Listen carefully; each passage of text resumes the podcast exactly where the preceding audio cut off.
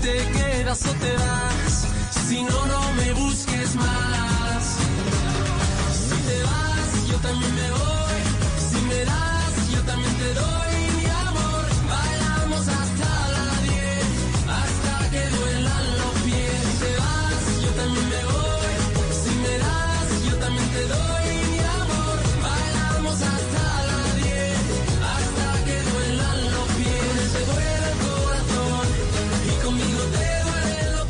Y nos fuimos, Mari, cómo se nos acaba de rápido esta hora. Se pasa volando, Juanca, porque No. cuando uno la pasa bien, pues el tiempo vuela. Bueno, así mismo estamos, eh, o esperamos, estamos seguros que la pasan nuestros oyentes, que se divierten mucho con nuestros invitados, con nuestras historias, con nuestros viajes, que esperamos sean los de todos, porque la idea es viajar, ¿no, Mari? Sí, así las perso- hay personas que ya están viajando y eso me alegra mucho, sí, ya han salido por carretera, ya han tomado avión, pero los que aún no, pues aprovechen la oportunidad de conectarse con nosotros porque nosotros somos los encargados, somos ese vehículo que los lleva a conocer lugares sorprendentes, no solamente en Colombia, también alrededor del mundo con buenas historias. Sí, señora, muy buenas historias y buenas historias también las que montamos, María, a propósito de nuestras cuentas de Instagram, arroba Mari Latina Raya al Piso Travesía y arroba de viaje con Juanca, pero hoy los quiero invitar muy particularmente a visitar nuestro canal de YouTube, Travesía TV.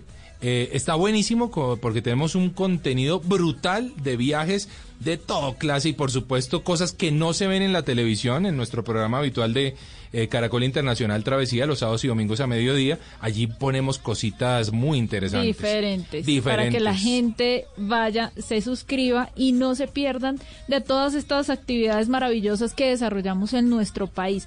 Últimamente hemos estado viajando muchísimo Sí, por Colombia, sí. justamente porque esa es la idea, apoyar el turismo, apoyar esta industria tan bonita, tan resiliente y que está siendo parte de toda la reactivación económica, Juanca. Chao, Mari. Chao, Juanca, nos vemos Sí, dentro de ocho días. Dentro de ocho días y a nuestros oyentes recordarles que la vida, ay sí, la vida es un viaje maravilloso. Nosotros nos escuchamos en ocho días. Ustedes sigan con la programación, nuestra programación habitual en Blue Radio. Chao.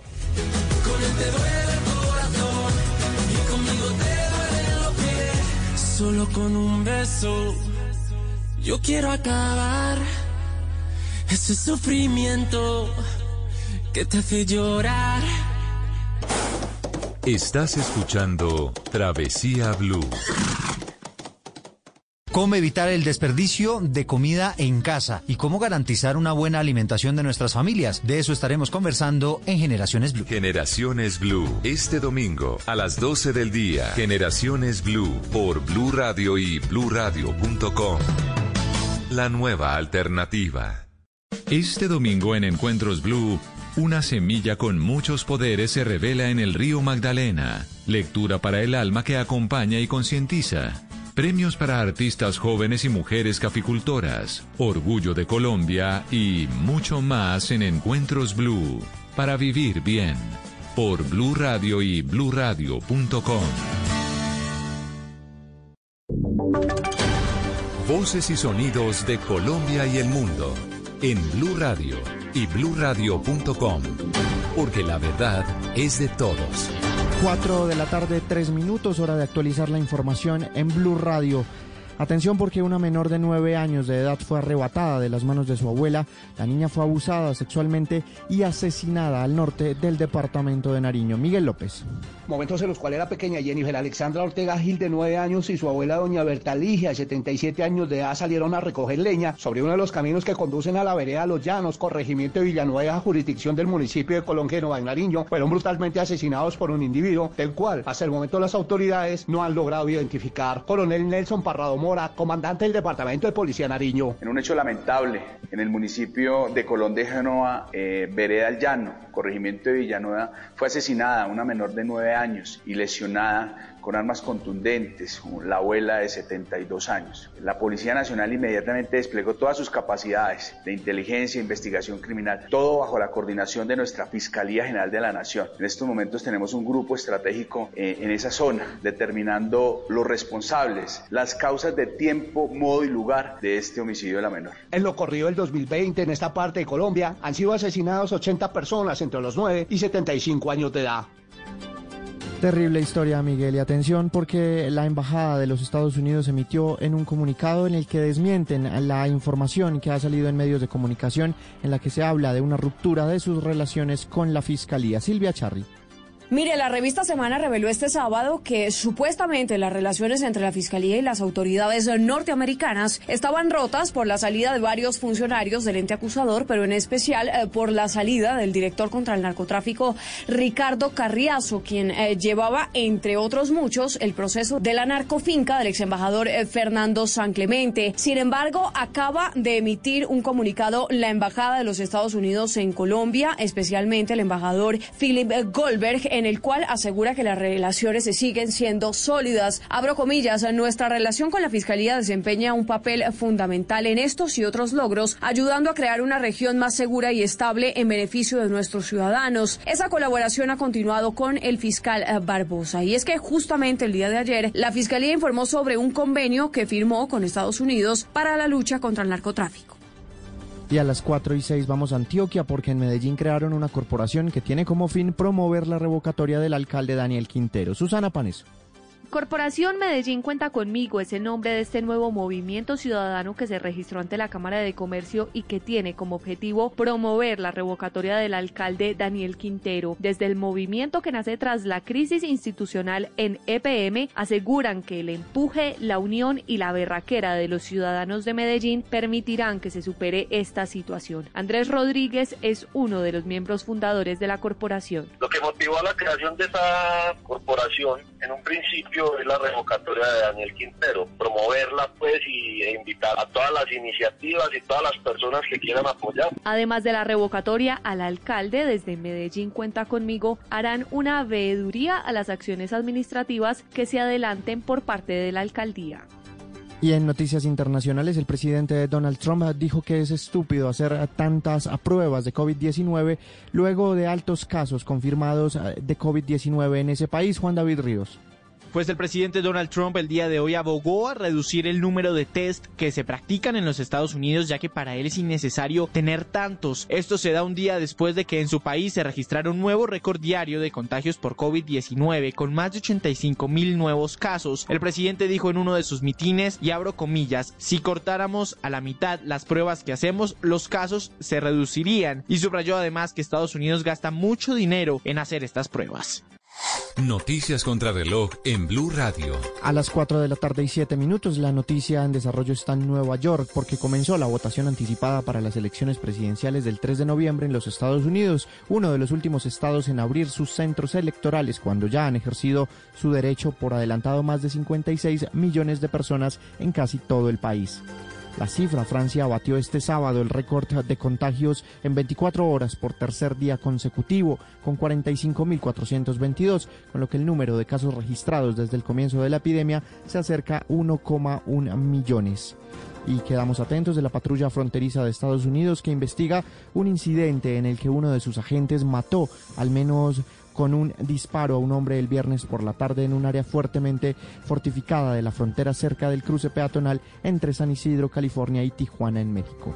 Ampliación de estas y otras noticias en blurradio.com, en Twitter en arroba blurradioco. Continúe con Se dice de mí.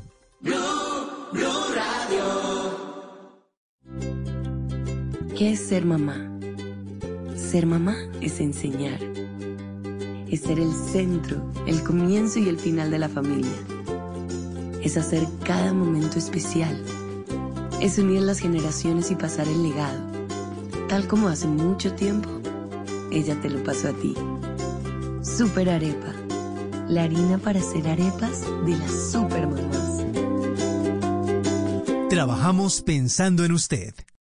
Su trayectoria, su historia, su verdad. Blue Radio presenta Se dice de mí. Todo sobre los grandes del mundo del espectáculo en Colombia. Presentado por Diva Yesurum, por Blue Radio y bluradio.com. La nueva alternativa. Hola, mi nombre es Linda Isabel Palma Angulo, más conocida como Linda Palma, y esta es mi historia en Se dice de mí. ¿Cómo voy a llegar allá? ¿Qué tienes para decirnos además? Porque hoy te viniste, mira, divina. Recuerdos increíbles porque la hemos pasado muy bien. Ella está a otro nivel. Y recuerden que la vida es linda.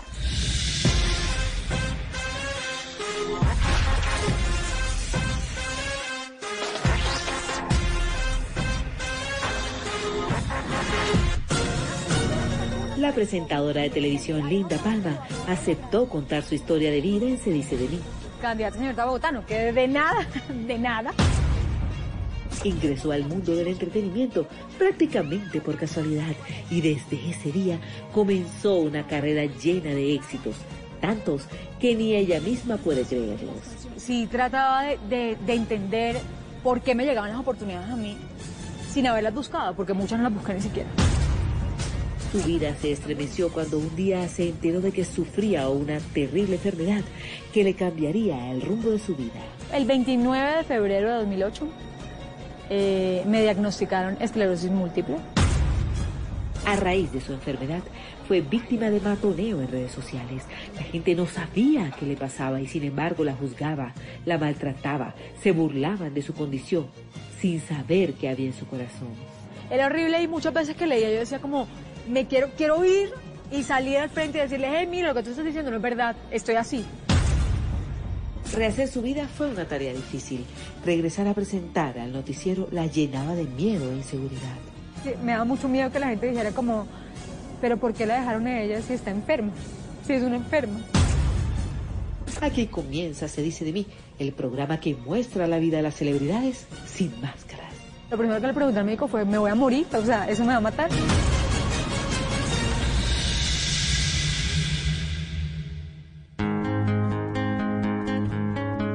Es la mayor de cinco hermanos.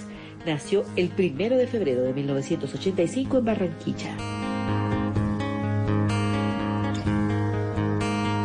Mi papá en ese momento era oficial naval, oficial de la Armada Nacional. Cuando yo nací era un teniente de corbeta, o sea, esa- o sea, estaba en la primera línea, empezando hasta ahora eh, en la Armada. Eh, mi mamá, Maura Mercedes Angulo Lotero, ella se dedicó siempre, se ha dedicado siempre a la casa. Ellos se conocieron en Cartagena mientras mi papá estaba en la escuela naval estudiando para entrar a la Armada. Eh, se conocieron en un bingo, fue como amor a primera vista, por lo que sé, se flecharon, bla, bla, bla. Estuvieron como un año y medio de novios y finalmente nací yo. Viví seis meses en Barranquilla y soy, me siento la más barranquillera por mi mamá, que es súper barranquillera, pero nunca viví en la costa. Por el trabajo de mi papá, viajábamos mucho, nos trasladamos a muchos sitios de la- del país. Entonces yo soy como una mezcla de todo. La infancia de Linda transcurrió como la de cualquier hijo de militar, de guarnición en guarnición. En este caso específico, pues guarniciones navales militares. La mayor parte de su infancia la pasó en Valle Málaga, departamento del Valle del Cauca. Feliz y contenta, ya que estuvo rodeada de la naturaleza que ella siempre la había Su nombre completo es Linda Isabel, pero ese no era el plan inicial. Puro amor de papá. Puro amor de papá. Cuando Linda nace, apenas se la entregan a la vida Alfredo, mi cuñado, la primera expresión que lanzó fue, qué niña tan linda. Ella sí me llamaba Maura como mi hermana, pero ya después ellos decidieron y la dejaron libre. Y ahí, o sea, se quedó en esa, en esa idea y por eso, por eso me llama Hoy cuando recuerda su pasado, se sorprende al darse cuenta de que sus padres crearon un mundo maravilloso para ella, en donde no había espacio para el dolor o la tristeza. Es una niña súper tranquila. Siempre he sido una niña súper tranquila, súper juiciosa, eh, de hacerle mucho caso a mis papás, eh, de cumplir como con las órdenes y con todo lo que estaba establecido. Siempre he sido como la ñoña. Un poco tímida en el colegio. Tímida entre comillas, porque era tímida al comienzo o soy tímida al comienzo de cualquier interacción. Sin embargo, ya cuando rompo el hielo, sale la costeñidad de mí, entonces armo desorden, todo el cuento. Lindita se destacaba como su nombre porque de verdad siempre era una niña muy espontánea, muy viva, muy, muy dada a la gente, a, a que todos le tomaran cariño. Yo creo que eso la ha caracterizado y la ha llevado donde ella está en este momento. ya cuando tú entras en confianza con ella, ya, se, ya evolucionaba más, ¿no? Pero mira que aún cuando tú entres en toda la confianza, ella siempre es muy cuidadosa de, de no embarrarla. Por ser su papá un oficial, vivieron varias situaciones difíciles. Sin embargo, los padres de Linda la protegieron mucho para que la pequeña no sufriera. Crecí en un momento complicado, me he enterado de cosas después de tiempo. Durante mi infancia nunca, nunca se hizo evidente que había algún problema o que estábamos en una situación difícil. Mi papá tenía que ver, o sea, digamos que interactuó o tuvo que vivir experiencias difíciles con guerrilleros mucho tiempo. Puerto de Buenaventura, tenía que hacer labores de inteligencia, eh, recorría además varios municipios de Chocó y en esa época era muchísimo más difícil que ahora. En la década de los 90 hubo una oleada de violencia en todo el país. Había amenazas y riesgos para las unidades militares. Su papá y varios miembros de su familia estuvieron en peligro varias veces. El esposo de mi tía Leonor. eh, y en el año 97 tenía un, un evento eh, militar, él también era militar de la Armada de Infantería de Marina. Tuvo que viajar a Coveñas. Y en ese viaje, el helicóptero se estrelló y solo él murió. Pero fue súper fuerte porque recuerdo que cuando le dije, cuando le dijeron a mi mamá, mi mamá, o sea, fue una imagen traumática. Mi mamá se tiró al piso, empezó a llorar. Yo tenía 10 años, 9 años, no sabía qué hacer, no entendía porque nunca había vivido una situación así. La televisión nunca estuvo en sus planes, por eso una vez culminó la secundaria quiso encaminarse a ser politóloga. La ciencia política yo creo que, que era porque su sueño era trabajar en una organización no gubernamental, ayudar a mucha gente, como te digo, está, dada para eso y, qué lindo que hoy en día lo pueda hacer por televisión, ¿no? que mucha gente igual le describe que verla 5 o 10 minutos de reconforta al día y pues de eso se trata. Ella estaba en la universidad estudiando ciencia política, o sea, como ella dice, nunca, no, nunca eh, dijo, no, no, se, no se le ocurría que iba a pasar eso, pero, pero bueno, yo creo que esos son los talentos que tiene uno como escondido y que llega un momento en que florecen, entonces eso fue lo que a ella le pasó, ¿no? Estudié ciencia política algunos semestres, algunos semestres con juicio. Eh, y después llegó señorita Bogotá y ahí como que empezó la cabeza, no sé por qué, pero como, ¿será que sí? ¿Será que no? Hago esto, hago lo otro. Y finalmente, en octavo semestre decidí como, no papás, me está gustando mucho eso de la televisión, hay oportunidad para mí, quiero dejar la, eh, la universidad. No sé por qué aceptaron ellos, porque yo no habría aceptado. Eh, pero aceptaron y ahí dejé la universidad y seguí el camino de la televisión. Literalmente estaba haciendo unas vueltas con mi mamá en el 85. En el 85 con 15 íbamos mi mamá y yo, un señor de la nada nos detuvo y me empezó a llamar. Oye, oye, oye. la-". El señor, obviamente nosotros no paramos, seguimos derecho. El tipo salió corriendo y se nos hizo al frente. Era un hombre súper alto, me acuerdo, delgado, alto. Eh, y nos dijo como no se preocupe, no le puedo hacer nada. Quiero, quiero saber si trabajas en el medio, si has hecho algo en el medio, porque me parece que tienes el perfil para poder hacer cosas. Y yo como, ¿de qué está hablando su mano? Eh, no, mira, puedes hacer cosas de modelaje, yo tengo una agencia, bla, y nos dio la tarjeta. Obviamente mi mamá, pues dudó mucho, dijo como, tarjeta, cualquiera puede hacer una tarjeta y, y dijo, listo, después hablamos contigo, bla, yo hablo con mi esposo y vemos si te llamamos. Luego le propusieron concursar por la corona de señorita Bogotá para el concurso nacional de belleza. Yo dije, Reinado, nada que ver. O sea, nada que ver en mi vida, no me interesa, qué oso, me da pena, nunca lo he pensado, no. Para mi mamá fue lo mejor, porque mi mamá barranquillera le encanta el brillo, lo, lo colorido, los trajes. Mi mamá era como, nena, es la mejor oportunidad, me parece espectacular. Yo, mami, qué pena salir en vestido de baño, lucirme, que me vean, que juzguen si soy bonita o fea. O sea, eso no, no quiero, no quiero vivir, me parecía muy fuerte. Ella andaba con su dilema y yo la escuchaba, toda preocupada, hasta que un día la cogí y le dije, mire, lindita, las oportunidades que le da la vida a uno solo pasan una sola vez.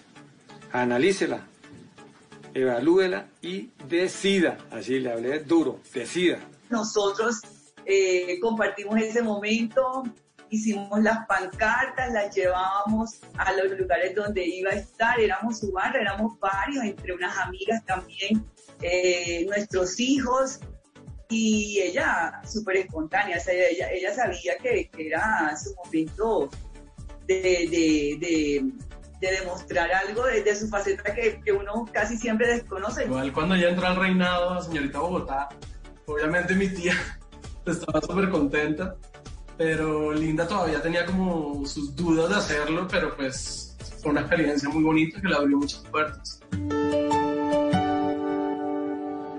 Como yo soy caderoncita y nalgoncita, me daba pena, como, oh, chicos, miren, no, eso me daba oso. Eh, entonces no me quedaba con el pareo y me decían, como, pero ¿cómo te vas a quedar con el pareo? Eso es un reinado, ¿no? Yo, no, no, qué pena. Moría de pena. Eh, me fue muy bien igual. O sea, recibí buenas críticas, buenos comentarios, pero creo que era más por mí. Tenía muchas inseguridades en ese momento, no me sentía cómoda seguramente con mi cuerpo, era mucho más joven, entonces uno cuando es más joven tiende a compararse con las otras. Creo que a la mayoría de mujeres nos pasa. Eh, y sí, no estaba segura conmigo, entonces fue difícil. Se arriesgó y, y, la, y, la, admiro porque igual no es lo que ella quería y fue algo, digamos que una experiencia linda, pero con muchas dificultades frente a lo que ella pensaba de su vida y su personalidad. Y afortunadamente gracias a eso se le abrió el espacio en televisión y pues a, a, así creo que funciona la vida. Es muy chistoso porque yo que tanto ha criticado los reinados, que hablaba tan mal de los reinados, eh, que le ponía tanto pero, cuando ganó otra candidata fui la única que lloró creo que para ella eso era un reto, un reto bien, bien, bien duro. Yo creo que eso era una, una vaina importante para ella. Y, y pues ella decide mandarse. Y pues yo recuerdo que nosotros hicimos un escándalo brutal. Mira, en ese tiempo eh, había una cosa que era como sal de nitro con azúcar. Entonces nosotros, creo que la coronación, no sé dónde fue, era un sitio al aire libre. Entonces llevábamos sal de nitro con azúcar. Esa vaina hicimos un humo brutal, gritábamos. Claro que le sirvió. Le dio mayor confianza en sí misma, venció su timidez y salió a relucir su carisma y su talento. Genial eso. De inmediato la llamaron para trabajar en City TV.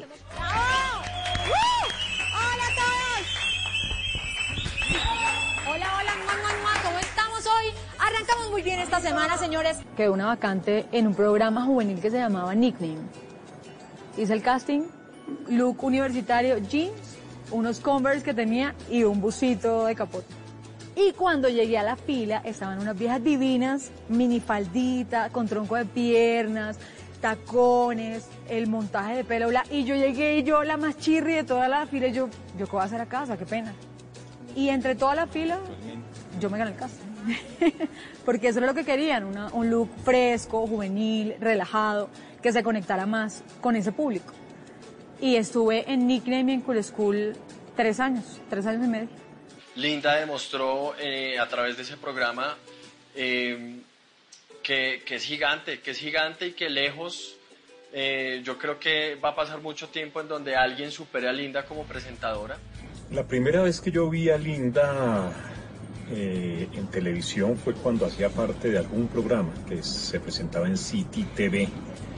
Ella aparecía allí y tenía algo que la hacía bastante particular frente a las presentadoras de aquella época. Era diferente en su aspecto físico y en su manera tan cálida y tan natural para presentar. En esa época eran un poco más voluptuosas las presentadoras, generalmente eran más monas, y llega a ella con su particular estilo a brillar. Hoy les tengo que decir que estoy emocionada de venir a trabajar, pero tengo un sueño impresionante. No, ¿Cuál es la risa?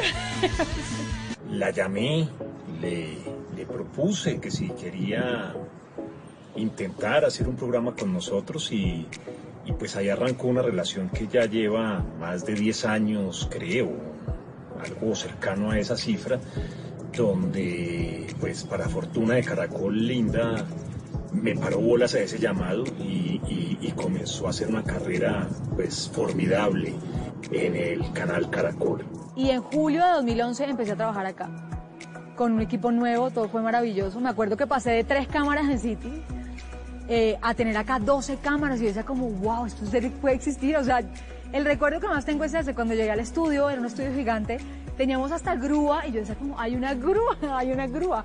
Allá teníamos, todo era súper manual, hacíamos el dolly, el mismo cámara así corriendo, o sea, era como súper básico y yo decía como, wow, ahora tengo una grúa, hay 12 personas pendientes de mí, están también como ponchando cada gesto que hago, cada cosa que hago. Yo veía cómo encajaba y cómo nunca titubeaba y cómo manejaba un celular y porque ella fue la que sacó, ella fue la que puso de moda el tema de la interacción de las redes sociales a través de la televisión. Ella fue la que empezó con este tema de las redes. Entonces yo veía celular, lee mensaje, habla con este, se ríe, habla a la cámara y además mata a los presentadores en el...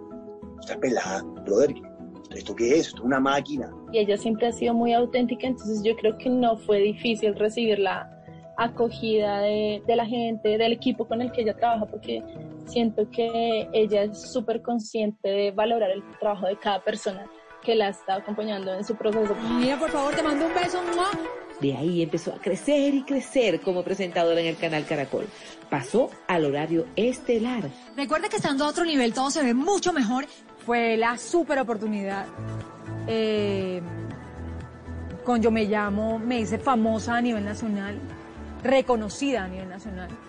Eh, ya no solo estaba para público juvenil, sino que todo el mundo podía opinar, decir si le gustaba, si no le gustaba.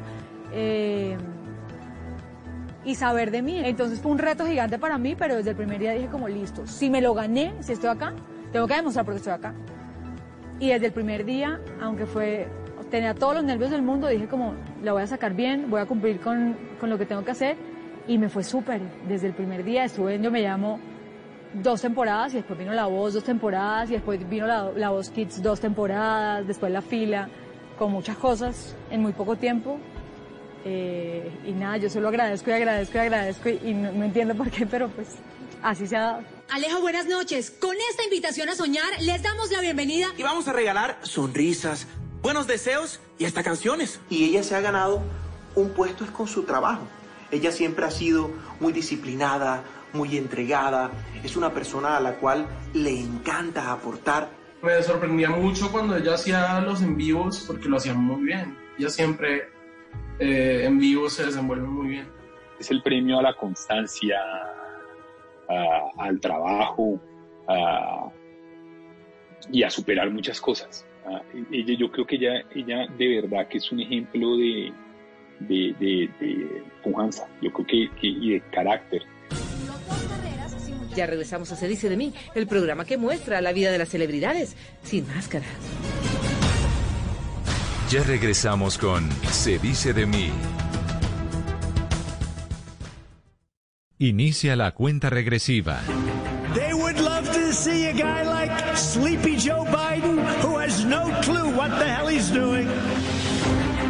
Estados Unidos vivirá una de las elecciones más importantes de su historia. Everybody knows who Donald Trump is. We choose hope over fear. And maybe most importantly of all, truth over lies. Martes 3 de noviembre. Mañanas Blue, cuando Colombia está al aire desde Washington, con las noticias, los personajes y las entrevistas en el epicentro del acontecer mundial. Cobertura exclusiva. Elecciones Estados Unidos. This is the most important election in the history of our country. Blue Radio, la nueva alternativa. Un grupo de hombres maltratados. Mi amor, me voy a trabajar, tengo transmisión de fútbol. No, no, no, no, no. Pero Transmite es que... desde aquí, guste o no te guste. Pero mi amor, hay que ir a trabajar. No, no, no, ya dije no que no. comprendidos. Bueno, voy a salir de acá. Ya voy a arrancar el partido. Ey, ya lavó la losa, Ah. ¿qué está esperando? Regañados. ¿Cómo así? No, mira. Además, tiene que darle comida a los niños. Ay, amor. Este mismo grupo de hombres te trae todas las emociones del fútbol profesional colombiano. Este sábado, desde las 7 y 30 de la noche, Junior Millonarios. Y el domingo, América Pasto. Blue Radio, con los hombres motivados por el fútbol. Blue Radio, la nueva alternativa. Radio eliminatoria. Pero a No ver. está ni tibio, primero la casa. Continuamos con Se dice de mí. la vida de la reconocida presentadora Linda Palma, quien está revelándole a Colombia cómo fue la dura experiencia de saber que estaba enferma.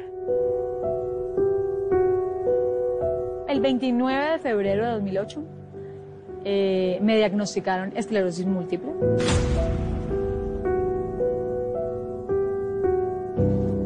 Creo que hasta ese momento en serio había tenido la vida como les digo, una vida perfecta, en una burbujita. Mis papás me tenían aislado como de cosas malas. Mi familia estaba bien. Tuve, tuve una situación súper incómoda, entré a bañarme y no sentí la mitad del cuerpo. O sea, no, tenía sensibilidad en el, hemisferio, en el hemisferio izquierdo. Y recuerdo que uno joven dice como, ah, no, eso es seguramente porque soy estresada por la universidad, por los parciales, cualquier cosa, y como que lo justifiqué, lo dejé pasar. Sin embargo, al tercer día de eso, eh, estaba en una clase en la universidad y tuve una, una, sí, como una experiencia incómoda, Tu- tuve vértigo. Me bajaron y me dieron a la enfermería y dijeron como, qué raro, quién sabe, no comiste, no desayunaste, pero pues yo sabía que todo, que todo lo había hecho bien me hicieron un par de pruebas y la enfermera me dijo como, "Mm, yo creo que lo tuyo va a ser algo neurológico.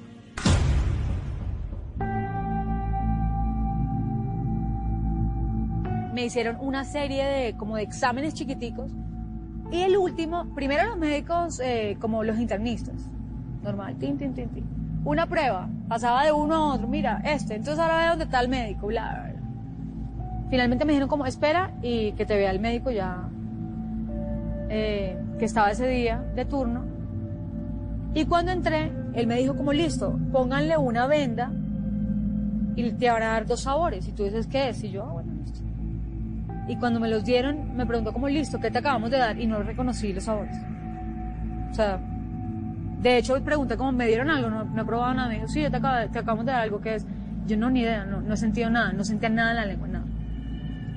Entonces dijo, listo, te vamos a dejar hospitalizada. Me dejaron hospitalizada. Después de varios días, el 29 de febrero de 2008, eh, nos reunimos mi papá, mis papás y yo, y el médico nos dijo, listo, la junta médica eh, definió que tú eres una paciente con esclerosis múltiple. Y en ese momento, wow. Primero no sabía qué era la esclerosis múltiple. Sonaba muy miedoso.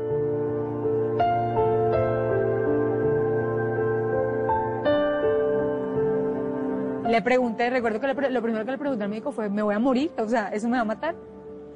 Y me dijo, no, no te vas a morir, pero es una enfermedad que, que toca saber tratar, eh, con la que vas a tener una serie de, como de, condiciones que no te van a permitir hacer muchas cosas, en fin.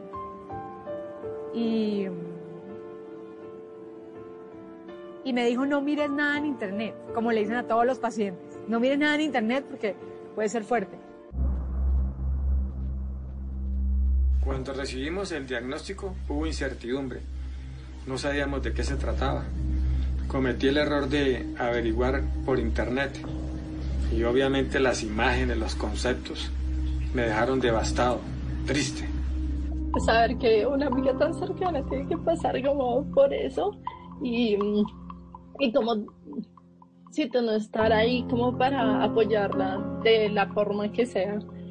Además que uno nunca se imagina que, o sea, que sean tantas cosas que afecten eso. Más que todo es porque no estábamos informados de la enfermedad, entonces no entendíamos eh, qué era este tema de esclerosis múltiple y de lograr entender qué significa, qué ataca. Esta enfermedad súper, ataca diferentes formas a cada persona, a cada cuerpo es diferente como lo ataca. Entonces no sabíamos, entonces al principio como muy ignorantes del tema, ya empezamos a ver cómo era la cosa y pues siempre yo pendiente de Linda preguntándole cómo estaba y, pues Linda siempre con su tratamiento.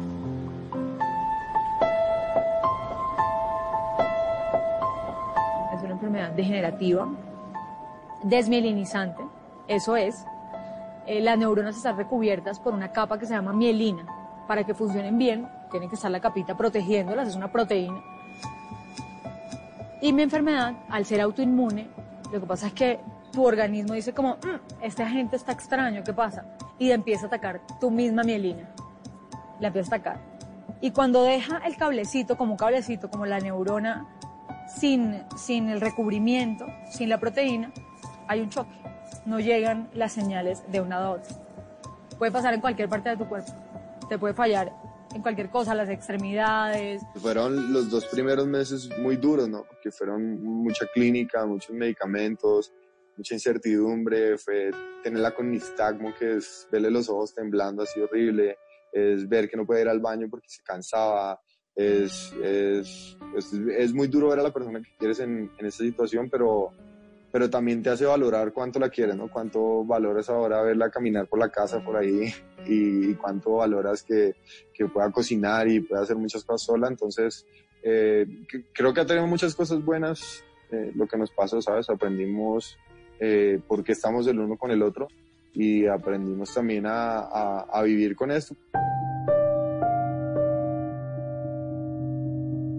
La enfermedad es rara porque, digamos que cuando tienes recaídas, como te digo que puede afectar cualquier parte de tu cuerpo, hay gente que le afecta, digamos, el nervio óptico. Yo tuve problema de habla, lo recuperé, gracias a Dios. Gracias a Dios. Porque tenía muchos, muchas cosas, entre ellas, no sé, me decían, tienes disartria, porque yo enredaba, así hablaba, enredaba la lengua todo el tiempo. Entonces yo pensaba en eso, y decía como, lo que más me gusta hacer es este trabajo, lo disfruto, me encanta hablar, pero uno, no puedo caminar. No me veía físicamente saludable ni rozagante como debemos vernos las personas frente a pantalla. No me veía. Eh, no podía ver bien porque pues, me tocaba con los lentes gigantes porque no estaba viendo bien. No podía hablar bien porque lo que te digo que arrastraba las letras era impresionante. Arrastraba todo el tiempo las letras. Eh, y tantas cosas que yo decía como, ya no voy a, pensaba en eso, yo no voy a poder a volver a mi trabajo. Y ver, digamos, eso es súper fuerte, cuando yo veía los programas que hacía, ya presentados por otras personas, eh, ya con otras niñas súper saludables, súper bonitas, súper rozagantes, que tenían todo, y uno acostado, verlo, eh, que el ego te diga como, ya no estás ahí, te quedas importante, ya no lo eres. Todo fue difícil porque ella prácticamente le tocó volver a empezar a aprender a hacer todo, a moverse. Entonces Linda, recuerdo que cuando hablé con ella por primera vez después de que tuvo, de, después de que pasó esto, que sabía que estaba mejor, recuerdo que me dijo, Rafa, no sabes lo feliz que fui de poder levantarme y lavarme los dientes, que es algo que tú das por sentado en tu vida, o sea, levantarte y lavarte los dientes. Y no podía. Yo creo que ese era el miedo más grande de ella, quedarse así, porque decía que aún era una mujer muy joven, estaba entrando a los 30 años, entonces era como que estaba muy joven para, para eso y tenía muchos sueños todavía que, que pues no caminar o no ver bien no le iban a permitir cumplir, ¿no? Entonces ahora creo que valora más las cositas eh, y no está como tan acelerada por muchas cosas, sino como que más bien está tratando de aprovechar los días como debe ser. Yo solamente oraba, pues ya mi papá se había ido, pero yo la verdad es que solamente oraba para que Linda se pudiera recuperar, porque pues es una enfermedad que ataca cualquier cosa y a Linda le dio demasiado duro, a mí también. Eh, no, no sé, quisiera no, no recordar ese momento de ninguna manera. La enfermedad a veces aparece con, con, con unas crisis y Linda se sobrepone a ellas siempre con la mejor disposición del mundo. Al dolor de enfrentar la realidad se le sumaron las críticas y los comentarios malintencionados de las personas en redes sociales. Era horrible. Era horrible y muchas veces que leía yo decía como, me quiero, quiero ir y salir al frente y decirle, hey, mira, lo que tú estás diciendo no es verdad, estoy así. Que me fui a, que pues no me podía levantar, no podía ni siquiera tomar agua, no podía coger los cubiertos, me tenían que bañar, me tenían que darle comida, tenían que atenderme para todo porque yo no era capaz de hacer nada, no era capaz de hacer nada. Y yo decía, y la gente igual está hablando cosas negativas de mí y no saben, porque yo estaba ya encerrada y nadie sabía qué me estaba pasando. Y esa parte fue súper difícil, pero, pero igual eso te da una fortaleza increíble. Y ahora eso es lo que más agradezco.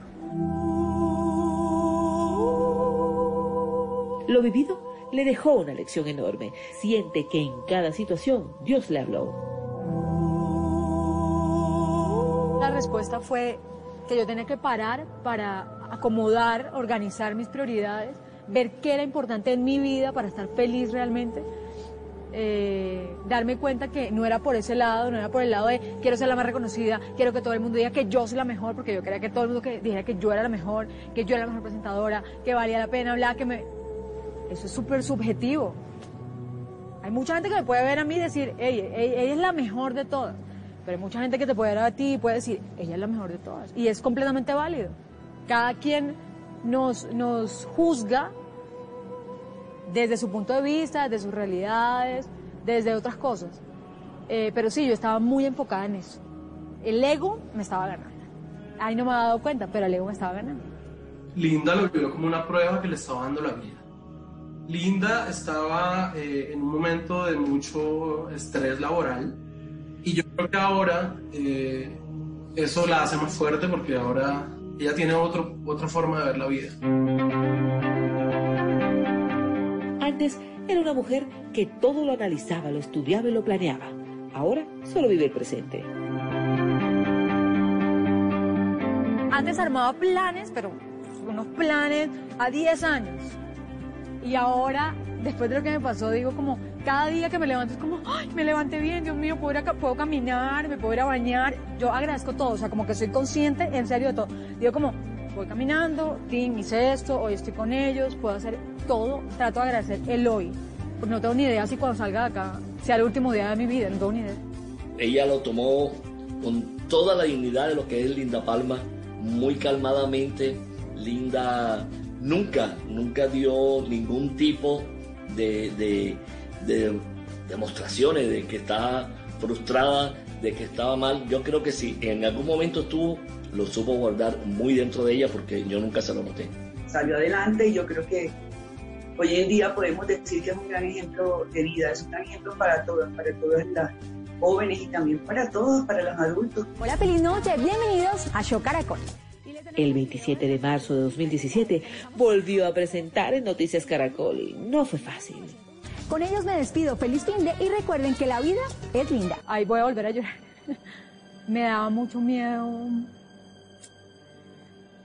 Me daba mucho miedo como llegar a equivocarme otra vez. Ay, eh, me daba mucha gente que la gente, que me daba mucho miedo que la gente dijera como, pero ¿por qué la dejaron a ella si está enferma? Si es una enferma. Como que me juzgaran por, por mi condición y dijeran como, no, esta ya no es capaz, eh, no va a poder cumplir. En vez de hacerle algo bueno, la estamos obligando, la estamos llevando como a tener eh, mucha carga en su vida. Eso me da mucho miedo. Porque además, cuando yo tuve, cuando yo estuve los primeros días en el noticiero, nunca había leído prompter. Eh, y tuve muchos errores en el prompter, muchos. Y yo no estaba acostumbrada, suena súper egocéntrico, pero yo no estaba acostumbrada a tener errores en mi presentación.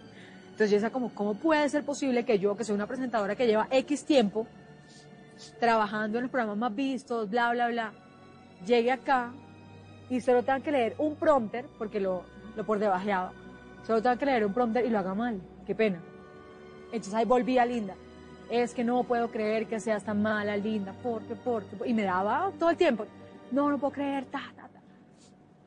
Y, y eso me daba miedo cuando volví. Yo decía, no, ahora qué tal que lea otra vez mal, lea una mención comercial mal. El regreso de Linda fue unos seis, siete meses después. Eh, todos estábamos muy pendientes de ella. Ella llegó muy temerosa, llegó mm, callada. Eh, igual todos teníamos, eh, digamos, eh, preparado como toda esta bienvenida y para que se sintiera tranquila y que no se sintiera presionada. Ella muy, muy, muy juiciosa, digamos, llegó como, como diría el filósofo, como decíamos ayer, llegó como si no hubiera pasado nada. El miedo pierde poder. Y eso es lo que ella ha hecho. Y eso es lo que ella hizo. Cuando yo la vi, yo jamás dije, uy, no. Siempre la vi parada. Apenas ella, apenas uno, apenas uno hace las vainas con todo y miedo, el miedo va a perder poder. Y por derecha no va a pasar nada. Y yo estaba confiado en que iba a, iba a salirle todo bien. Estaba confiado en que lo que iba a ver en ella era ese brillo que nunca se apagó por más de cualquier situación lóbrega o situación de, de decaída por una enfermedad. Llegó con energía, pronto los primeros días nos empezó a contar un poquito de cómo había sido la situación que había vivido, eh, quienes la acompañaron en su proceso, pero en el noticiero realmente nunca como que dijimos, ay, a Linda le pasó algo y le está, le está ocurriendo algo en este momento, no como la vida la ha ido llevando y le ha puesto retos, yo creo que Linda nos ha mostrado el valor de la resiliencia, el poder levantarse con fuerza y seguir adelante. Además, Linda en la televisión colombiana proyecta dulzura. Es una mujer absolutamente hermosa y no le interesa seguir los estereotipos. Y eso es una mujer real y eso le gusta a la gente. Yo recuerdo que ella estaba muy nerviosa los, los, los, los primeros días pero, pero mira que así como en el reinado también estaba muy nerviosa y así como en el reinado yo te digo que hizo lo de quemar los barcos, digo vamos para adelante. Eh, yo creo que acá también, acá hizo lo mismo, acá dijo vamos para adelante. Al regresar, sabrán de qué manera su novio enfrentó la enfermedad de Linda. No importa quejarse porque ya estamos acá en esto, ya, ya el preguntarse por qué o lo que sea ya no tiene sentido.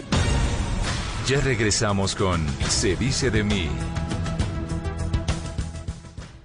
Hangouts, Zoom, Teams. Ahora está de moda reunirse virtualmente. Pero ¿cómo hace de falta una reunión entre amigos para una buena tardeada? Por eso vamos a reunirnos en Blue Radio para La Tardeada.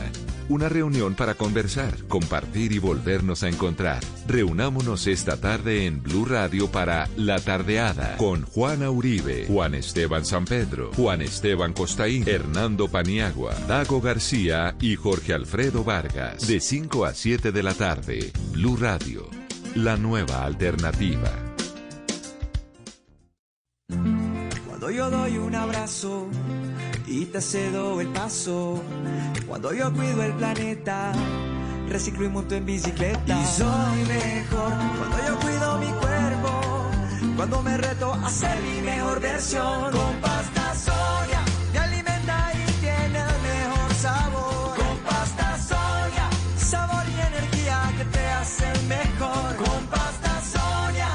Trabajamos pensando en usted. Este domingo, en Sala de Prensa Blue. ¿La pandemia es un invento o una estrategia de dominación? La autora de esta teoría de conspiración nos cuenta por qué lo dice.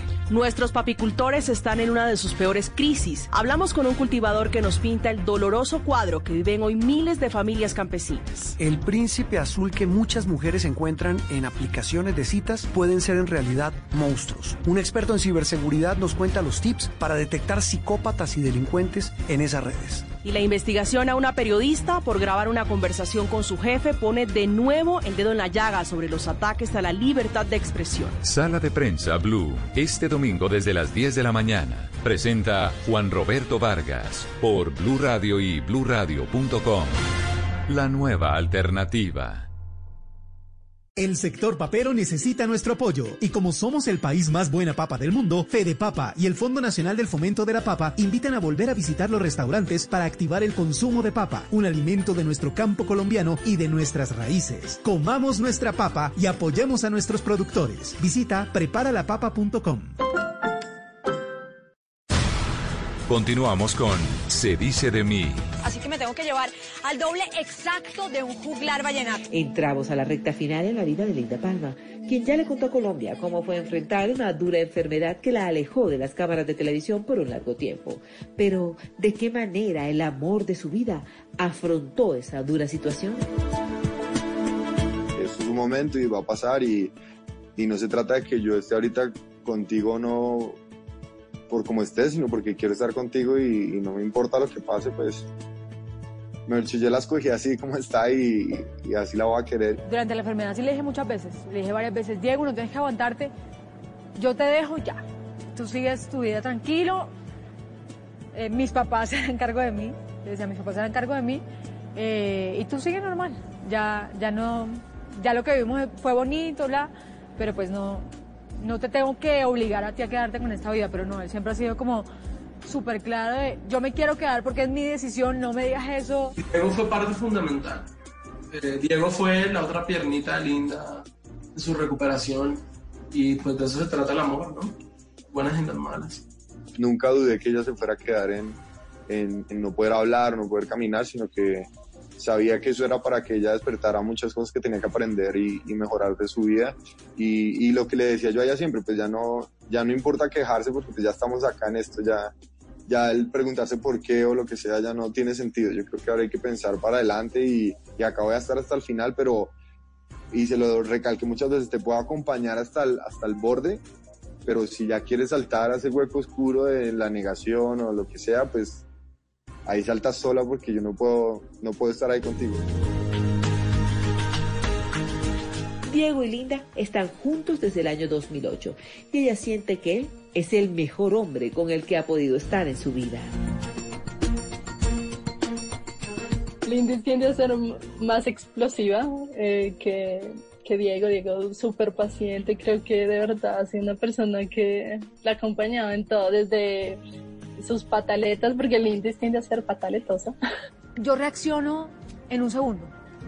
Cuando algo no me gusta, cuando o algo me gusta mucho, yo reacciono muy fácil. Diego es más racional.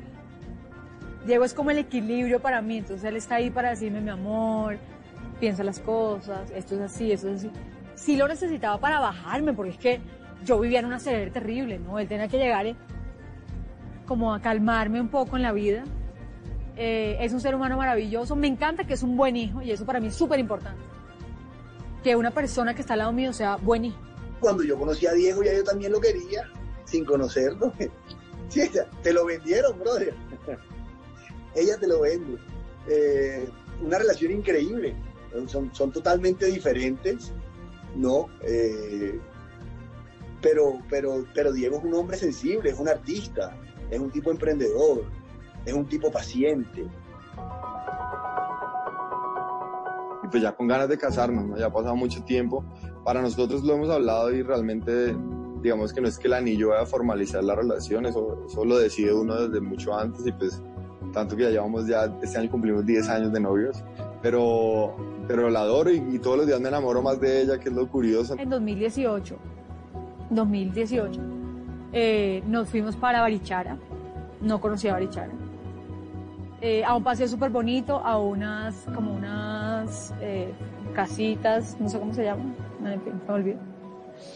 Eh, súper bonitos, súper especiales, fuimos, recorrimos el pueblito, qué lindo, qué hermoso, todo, bla, y allá me propuso nuevamente formar como un amor, me quiero casar contigo, quiero vivir contigo. Se van a casar. Ellos se van a casar, en, qué momento no sabemos, qué, qué pasa allá dentro de la casa, no sabemos, pero es, pues, si se no se casa me va a doler creo que más a mí. Linda ya contó su historia de vida en un libro. Me tocó acá verla durante como 6, 7 meses escribiendo un libro que fue rarísimo porque pues, es un proyecto que la gente va a poder leer, que les aseguro que ella se sentó todos los días a, a escribir cada una de sus palabras, me preguntaba, averiguaba reacción, averiguaba significados y y, me siento muy orgulloso de eso porque no es nada fácil. Creo que yo no sería capaz de escribir un libro. A raíz de, de mi condición y sabiendo que soy una persona reconocida y puedo ayudar a tantos a mi alrededor, me invitaron a hacer un libro. Ha sido una experiencia súper bonita. Me ha, uy, me ha permitido sanar muchas cosas en mi corazón. Eh, cuando uno se sienta a hablar de uno mismo y le toca interiorizar y recordar tantas vainas y poner momentos complicados, bla, es es, una, digamos que una experiencia muy enriquecedora para uno como ser humano. Y creo y estoy completamente seguro que ahí no se va a esconder nada, porque ella definitivamente lo que quiere es ser ejemplo, ¿no? O ser una autoridad en este tema, porque lo vivió para ayudar a muchos. Y la única manera en que te vuelves autoridad en un tema es siendo ejemplo. ¿Y cómo eres ejemplo siendo honesto? Ahora yo les quiero preguntar ¿A quién le gustan los deportes? Hoy en día es una mujer más madura y más consciente del respeto que le debe a las personas. Por eso, nunca más volvió a juzgar. No juzgar al otro porque tú no sabes qué le ha tocado vivir o no sabes cómo se levantó hoy, con quién se peleó antes de venir al trabajo. Entonces uno no, tiene que, ay, pero hace tiempo, ¿por qué me contesta grosero? No sabes qué vivió antes, no sabes qué está pasando en su momento, en su vida en ese momento. Eh, y ya es un libro súper bonito donde cuento de todo un poco, hablo un poco de mi infancia que fue maravilloso, entonces ahí eh, hago como una invitación también a recorrer este país que es tan divino. Eh, y nada, ahí van a conocer un poquitico más de Linda Palma. Linda nos ha demostrado con sus actos que la vida es verdaderamente linda y vale la pena luchar por ella, vale la pena vivirla al máximo. Ella no solamente ha llevado muchísimas sonrisas y muchísima alegría a todas las familias colombianas, sino que también ha compartido con todos nosotros un gran ejemplo, un ejemplo de lucha, de fortaleza. Es un ser humano increíblemente valeroso, eh, de una sencillez, de una calidad y una calidez tan grande que, que, pues quienes la tenemos cerquita somos unos afortunados. Y me siento tan orgulloso de ella, no solamente por su gran trabajo, sino por verla lo bien que está ella. Así fue el paso de una guerrera llamada Linda Palma, por se dice de mí, una mujer que un día sintió que su vida se apagó de la nada y el amor y la fe hicieron que volviera a ver la luz. El hecho de que ella me haya dejado hacer parte de su vida, el hecho de que a mí me llamen y me pregunten por ella, el hecho, son cosas que, que yo estoy profundamente agradecido. Sé que eres una gran mujer, una mujer que lucha cada día por superarse, eh, que ve en la vida algo muy bueno, muy lindo, o sea, tu optimismo, tu valentía, tu fuerza te tiene donde estás. Te damos mi palma bella quienes tenemos la fortuna de tenerte al lado, pues somos unos privilegiados y espero que estés en Caracol por muchísimo tiempo más y que estés en nuestras vidas por muchísimo tiempo más. Me siento orgulloso de ser amigo tuyo, de ser colega, de ser compañero de trabajo y la verdad es que le pido a Dios y al universo que tengamos la oportunidad de seguir siendo así de amigos, así de unidos. Quiero agradecerte por la confianza y sobre todo por enseñarnos, Linda, que cuando se quiere, se puede. Y sobre todo, que la vida es linda.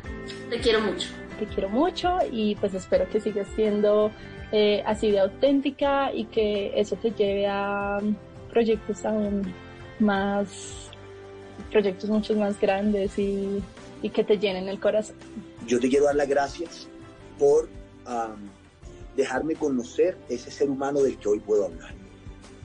Porque hablar de ti ha sido un deleite. Cada palabra que he dicho de ti ha sido verdad y ha sido saboreada. Eres una gran persona, eres un gran ser humano y te quiero mucho. Linda, siempre ahí para ti.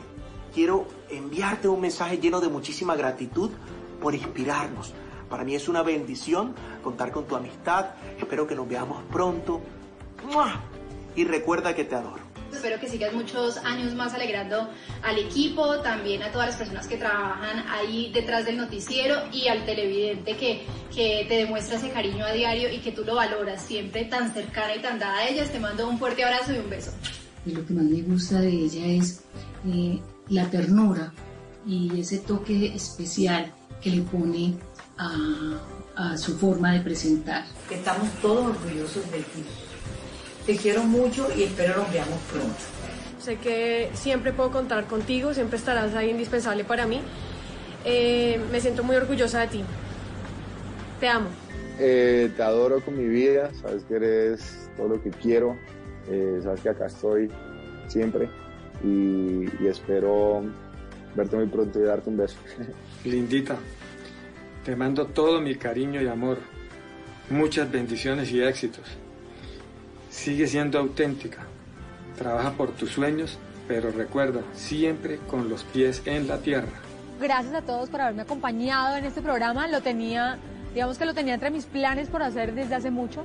Estoy muy feliz de haberles contado un poquito más de mi vida, de haberles hablado y abierto mi corazón para todos. Quiero agradecerles mucho por todos sus mensajes.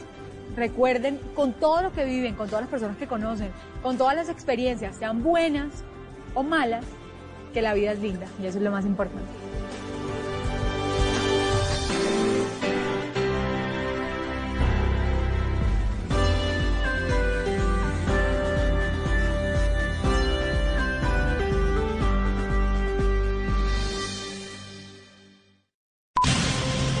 Dígale no a las noticias falsas. Evite los medios anónimos e irresponsables. En tiempos de emergencias y de incertidumbre, es fundamental la información verificada y confiable. Los medios de comunicación formalmente establecidos, por su profesionalismo y responsabilidad, son el antídoto más eficaz contra las noticias falsas y la desinformación. Infórmese por la radio y la televisión a toda hora, con los rostros y las voces que usted conoce y confía. Fue un mensaje de la Asociación Internacional de Radiodifusión, AIR. Voces y sonidos de Colombia y el mundo en Blue Radio y bluradio.com, porque la verdad es de todos.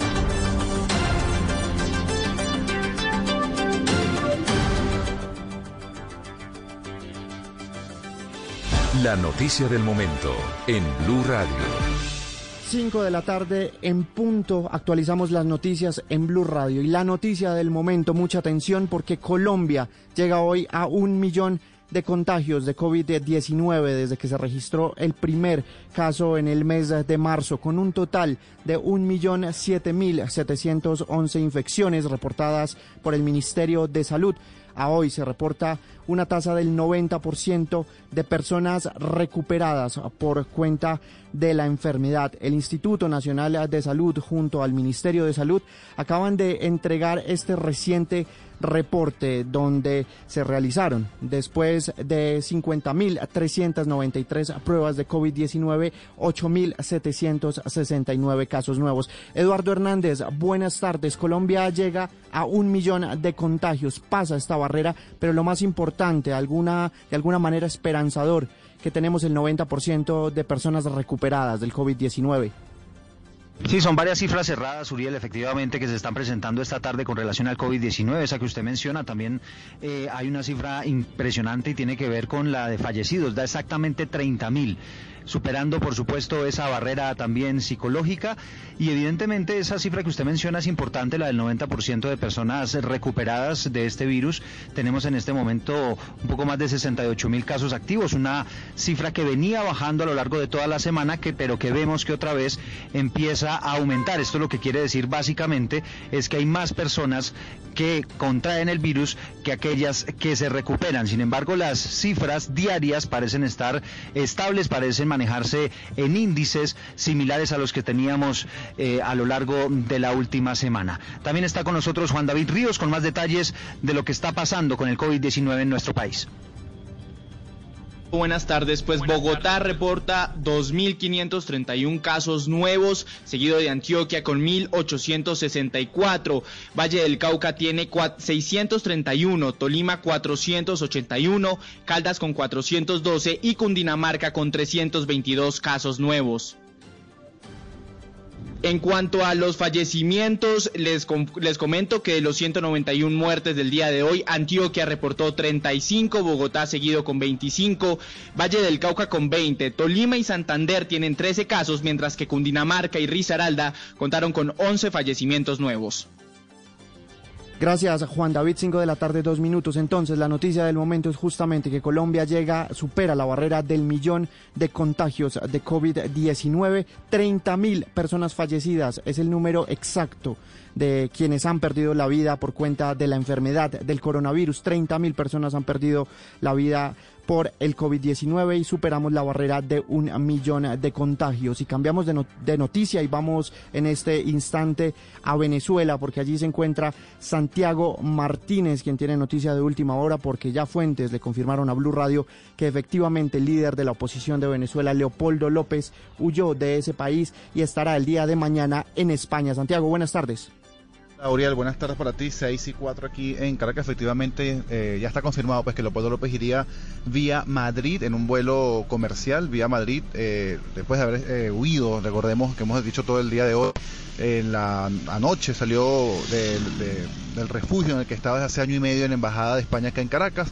Llegó a Colombia y en Colombia habrá tomado un vuelo hacia Madrid. Lo confirman fuentes. Además, hay que destacar eh, que el papá de Leopoldo López, Leopoldo López Gil, que es eurodiputado electo y se encuentra en España, él trinó que Leopoldo López ya iba en un vuelo, aunque luego borró ese trino, sin embargo, pues están, este, hubo registro de esa información, lo cual pues eh, reconfirmaría aún más la información que hemos dicho desde, temprano esta mañana, de que Leopoldo López, el líder opositor que tenía año y medio refugiado en, la Embajada de España que en Caracas, recordemos eh, preso desde 2014 por un hecho político, pues ya se encontraría entonces en España. Recordemos que ya está su mamá, está su su papá, su esposa, sus hijos, toda su familia se encuentra en España, por lo cual iría ella en vuelo hacia allá, llegando en horas de la mañana a España, madrugada nuestra acá en Venezuela y en Colombia, pero ya pues confirmado que Leopoldo López efectivamente va vía Madrid en un vuelo comercial. Uriel.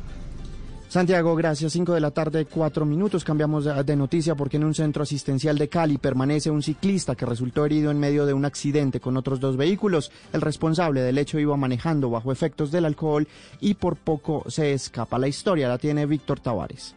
El accidente ocurrió en la avenida Circunvalar, oeste de Cali, cuando dos carros se estrellaron y terminaron lesionando fuertemente a un ciclista que transitaba por ese sector de la capital del Valle. De acuerdo con el reporte de las autoridades de tránsito, el herido permanece recluido en una clínica de la ciudad. Entre tanto, el hombre que ocasionó el accidente iba borracho e intentó escapar del sitio. William Vallejo, el secretario de Movilidad de Cali. Al momento en que se presenta la colisión, esta persona que conducía el vehículo intentó escapar sin embargo, la rápida acción logra que él se detenga, se hacen las tareas correspondientes por parte del cuerpo de agentes de tránsito y al momento de realizar la prueba de alcoholemia, esta arroja un grado 2. A propósito de accidentes contra ciclistas, para este domingo está programada una movilización a partir de las 8 de la mañana en Cali para pedir respeto en las vías. Y el expresidente Barack Obama dijo que las elecciones de noviembre en Estados Unidos van a tener un impacto trascendental para el país en los próximos años. Juan David Ríos. Pues Uriel, en un acto de campaña que se realizó en Miami, el expresidente Barack Obama dijo justamente eso, que es el evento más importante que enfrenta a Estados Unidos y que su impacto será trascendental. Invitó a la ciudadanía a votar e incluso dijo que Donald Trump ha tratado la presidencia como un reality show. Escuchemos. Donald Trump yo sabía que Donald Trump no iba a abrazar mi visión, sabía que no iba a continuar con mis políticas. Él no mostró ningún interés ni ayudar a cualquiera excepto a él y sus amigos y tratando la presidencia como un reality show para tener más atención. El, el, expresidente Barack Obama dijo además que si Joe Biden gana la Florida ya tiene su puesto asegurado en la Casa Blanca. Y Uriel además recalcó que Obamacare ha funcionado muy bien en ese estado y que debe continuar con Biden a la cabeza. Noticias contra reloj en Blue Radio. A las 5 de la tarde y 7 minutos, la noticia en desarrollo está con Donald Trump, quien manifestó este sábado un entusiasmo inquebrantable con la esperanza de alcanzar a su rival demócrata Joe Biden, quien lo criticó por su manejo de la pandemia. La cifra, el millón de casos de contagio de COVID-19 al que llegó Colombia, según el reciente reporte del Instituto Nacional de Salud. Y quedamos atentos de decenas de miles de israelíes que se manifestaron en distintas partes del país para pedir la dimisión del primer ministro Benjamín Netanyahu, Netanyahu por las causas de corrupción en su contra. Ampliación de estas y otras noticias en blurradio.com, en Twitter en arroba blurradioco y quédese ahí porque ya llega la tardeada con Jorge Alfredo Vargas en la última misión de esta primera temporada. Jorge Alfredo Vargas con Juana Uribe, con Hernando Paniagua con Juan Esteban Constaín y todo el equipo de la tardeada. Porque somos el país más buena papa del mundo, apoyaremos juntos el sector papero y gastronómico. Fede Papa y el Fondo Nacional del Fomento de la Papa te invita a consumir los alimentos que son tradición. Visita los restaurantes y apoya la producción del campo colombiano para que recuperemos los momentos y la comida de nuestro país. Comamos nuestra papa. Visita preparalapapa.com. Hangouts, Zoom, Teams. Ahora está de moda reunirse virtualmente. Pero ¿cómo hace de falta una reunión entre amigos para una buena tardeada? Por eso vamos a reunirnos en Blue Radio para La Tardeada. Una reunión para conversar, compartir y volvernos a encontrar. Aquí comienza La Tardeada con Juana Uribe, Juan Esteban San Pedro, Juan Esteban Costaín, Hernando Paniagua, Dago García y Jorge Alfredo Vargas.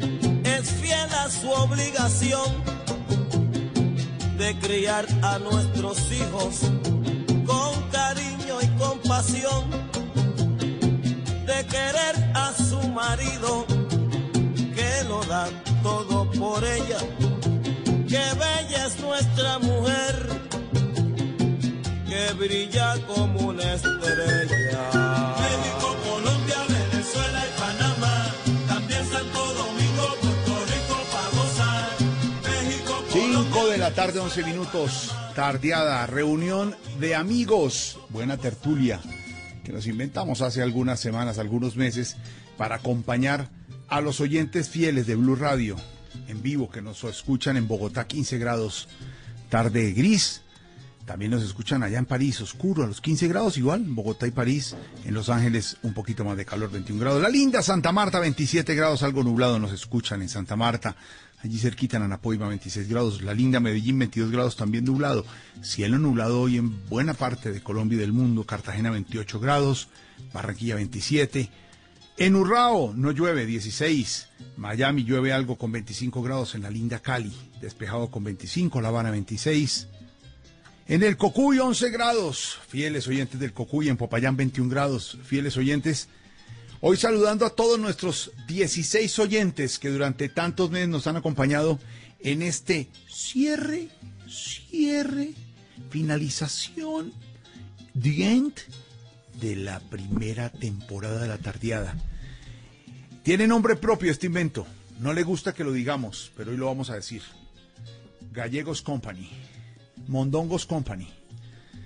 Tiene ese sonido. Y qué mejor canción para arrancar con esta los reyes del mundo, porque nos hemos sentido reyes, pero humildes y tranquilos, reyes queridos de amigos, pero sobre todo reyes nuestros oyentes que nos han acompañado en vivo todas estas tardes, hoy cerrando esta primera temporada de La Tardeada, que nació por allá hace unos meses, cuando nos guardaron, cuando el confinamiento nos obligó a estar en casa, y pues ya ha llegado el fútbol, ya han llegado nuevas normalidades y normas y y hacemos un pare, un pare en el camino. Por eso, como dice Alfredito de la Fe y sus amigos, somos los reyes del mundo. Ustedes, nuestros oyentes, los reyes del mundo en esta tardeada reunión, tertulia de amigos, aquí en Blue Radio.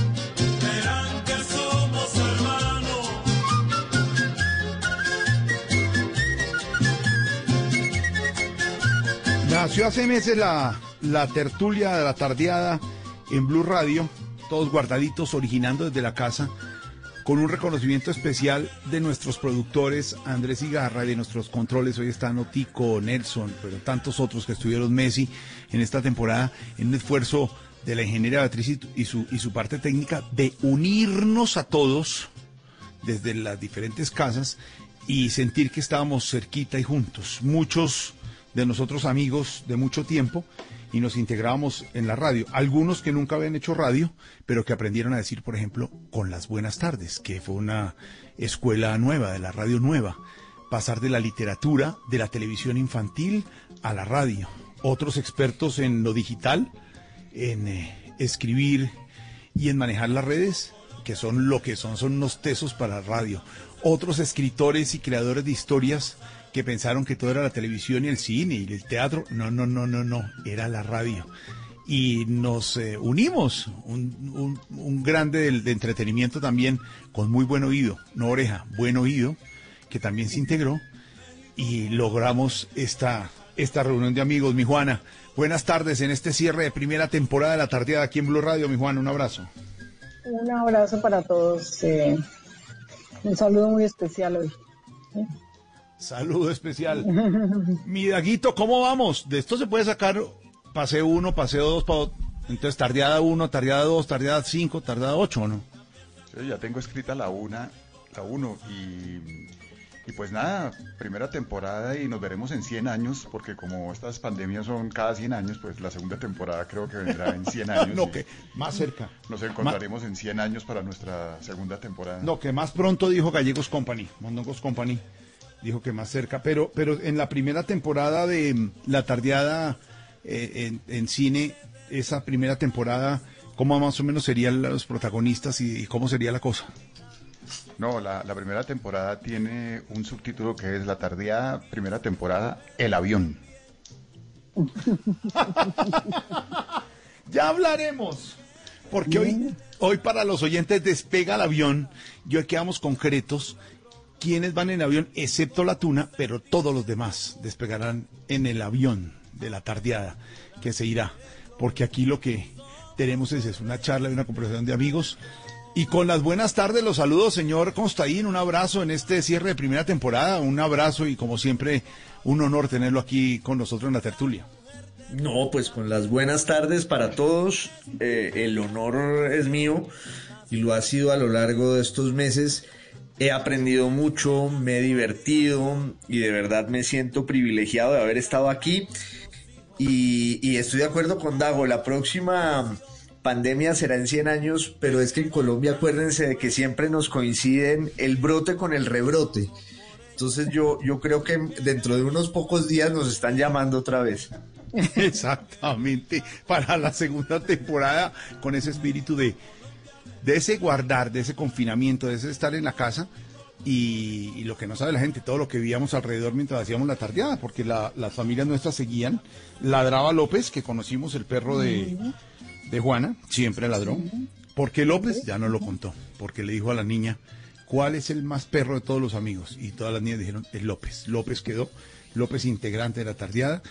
Y, y un hombre que además de ser grande en lo digital y en la radio, eh, y ser amigo de la vida y de corazón que es eh, Paniagua, es un gran papá. Entonces lo que nadie sabe es que mientras hacía una intervención y otra, se lanzaba a la piscina con los niños y volvía a salir mojado a seguir hablando en la tarde. ¿O no es así, Paniagua?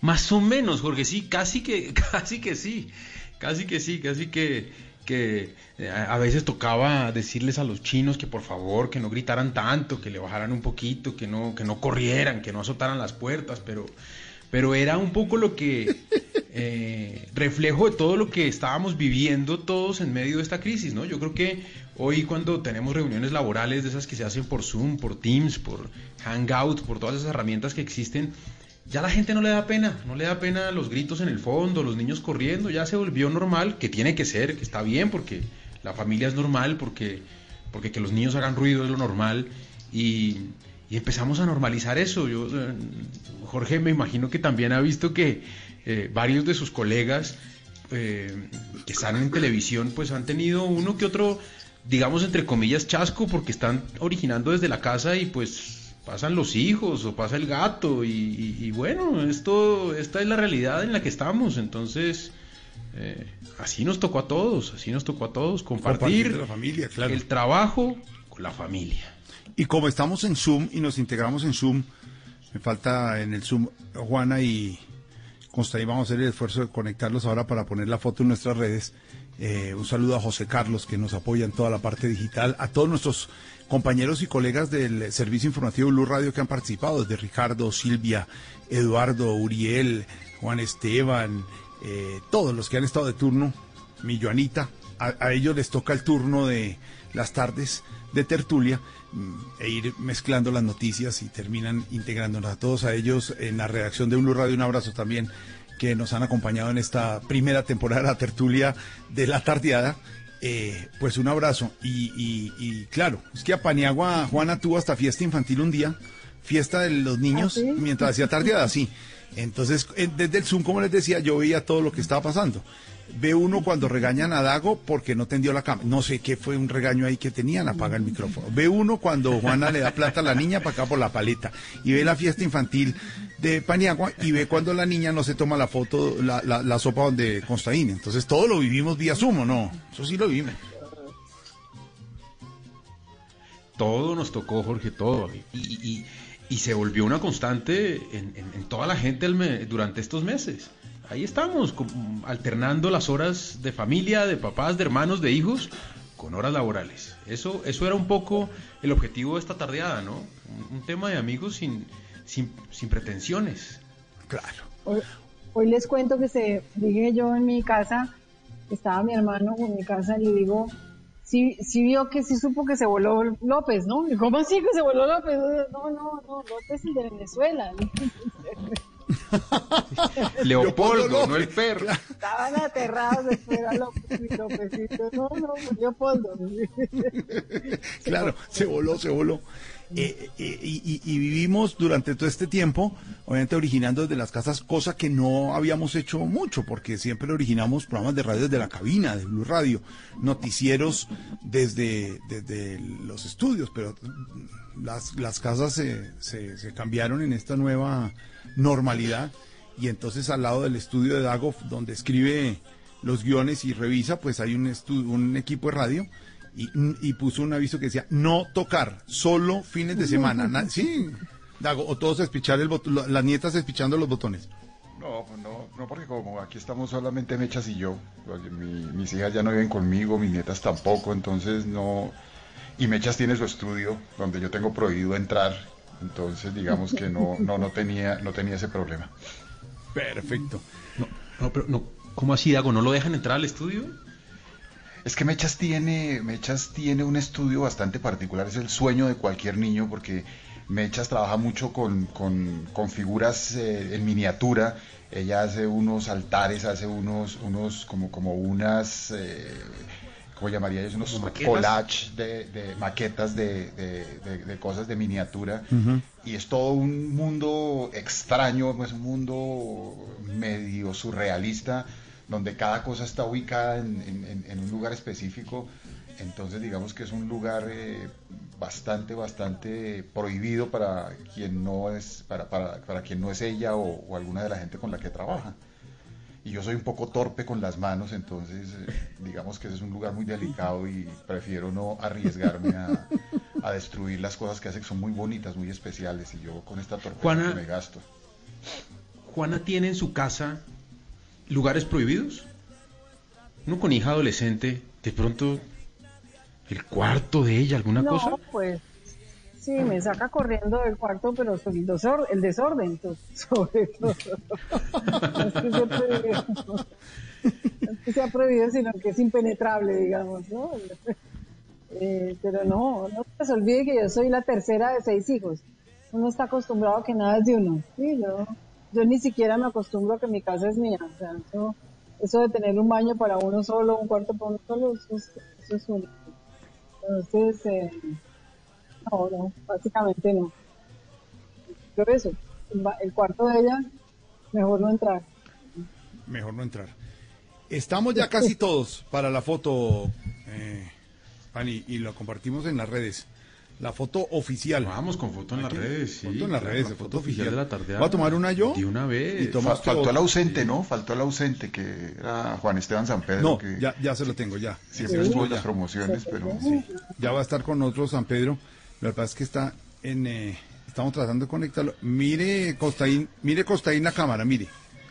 Eh, y ahora sí, Paniagua toma la foto. Estamos como en reunión. con- Tómela usted de allá, eh, Pani, y la compartimos con nuestros oyentes a esta hora, originando todo. Oiga, pero, pero San Pedro es, el típico caso del colombiano que dice, espérenme aquí, ya, ya vengo. Ya en la fiesta.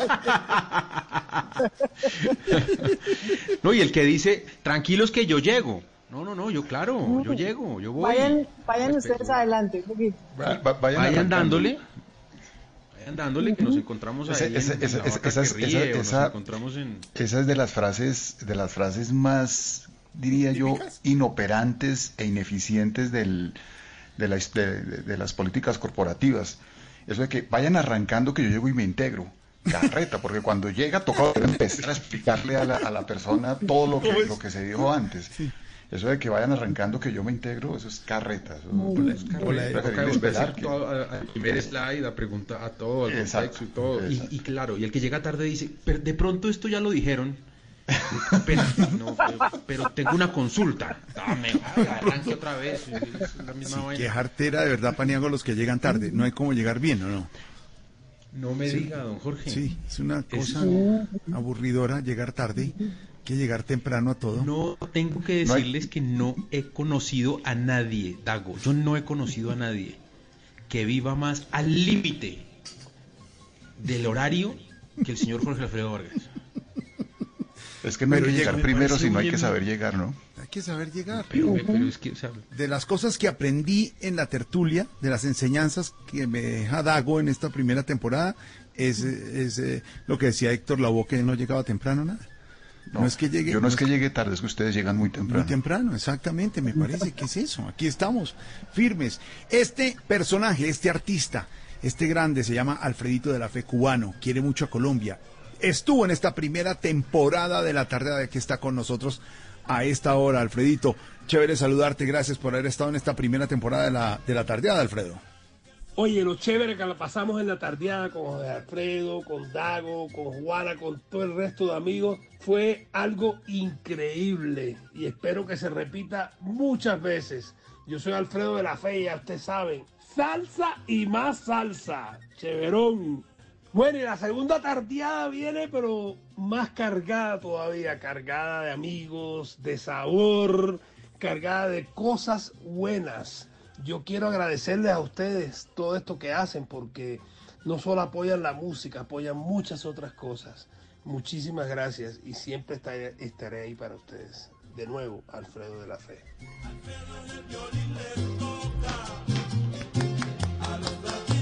Además, eh, eh, de la fe nunca pudo con Costaín, ¿no? Siempre dijo Gozaín. Gozaín le dijo, Alfredito, la Gozaín, Gozaín, te, te escribo y te oigo en Radio Sucesos. Y le decíamos, no, es Costaín, es Costaín, Alfredo. Yo insistía Gozaín, Gozaín, Gozaín. El gran yo Alfredito. no, Y yo también. Y yo también. Yo creo que lo de Gozaín era por, por gozadera, ¿no? Viniendo de Alfredo. Oigan, pero yo, yo quiero pe- pedirle públicamente algo a la gente de Blue y a, y a toda la compañía, y es que por favor me dejen el micrófono. o hay que devolverlo. No lo devuelva, hermano. No lo devuelva, Gozaín.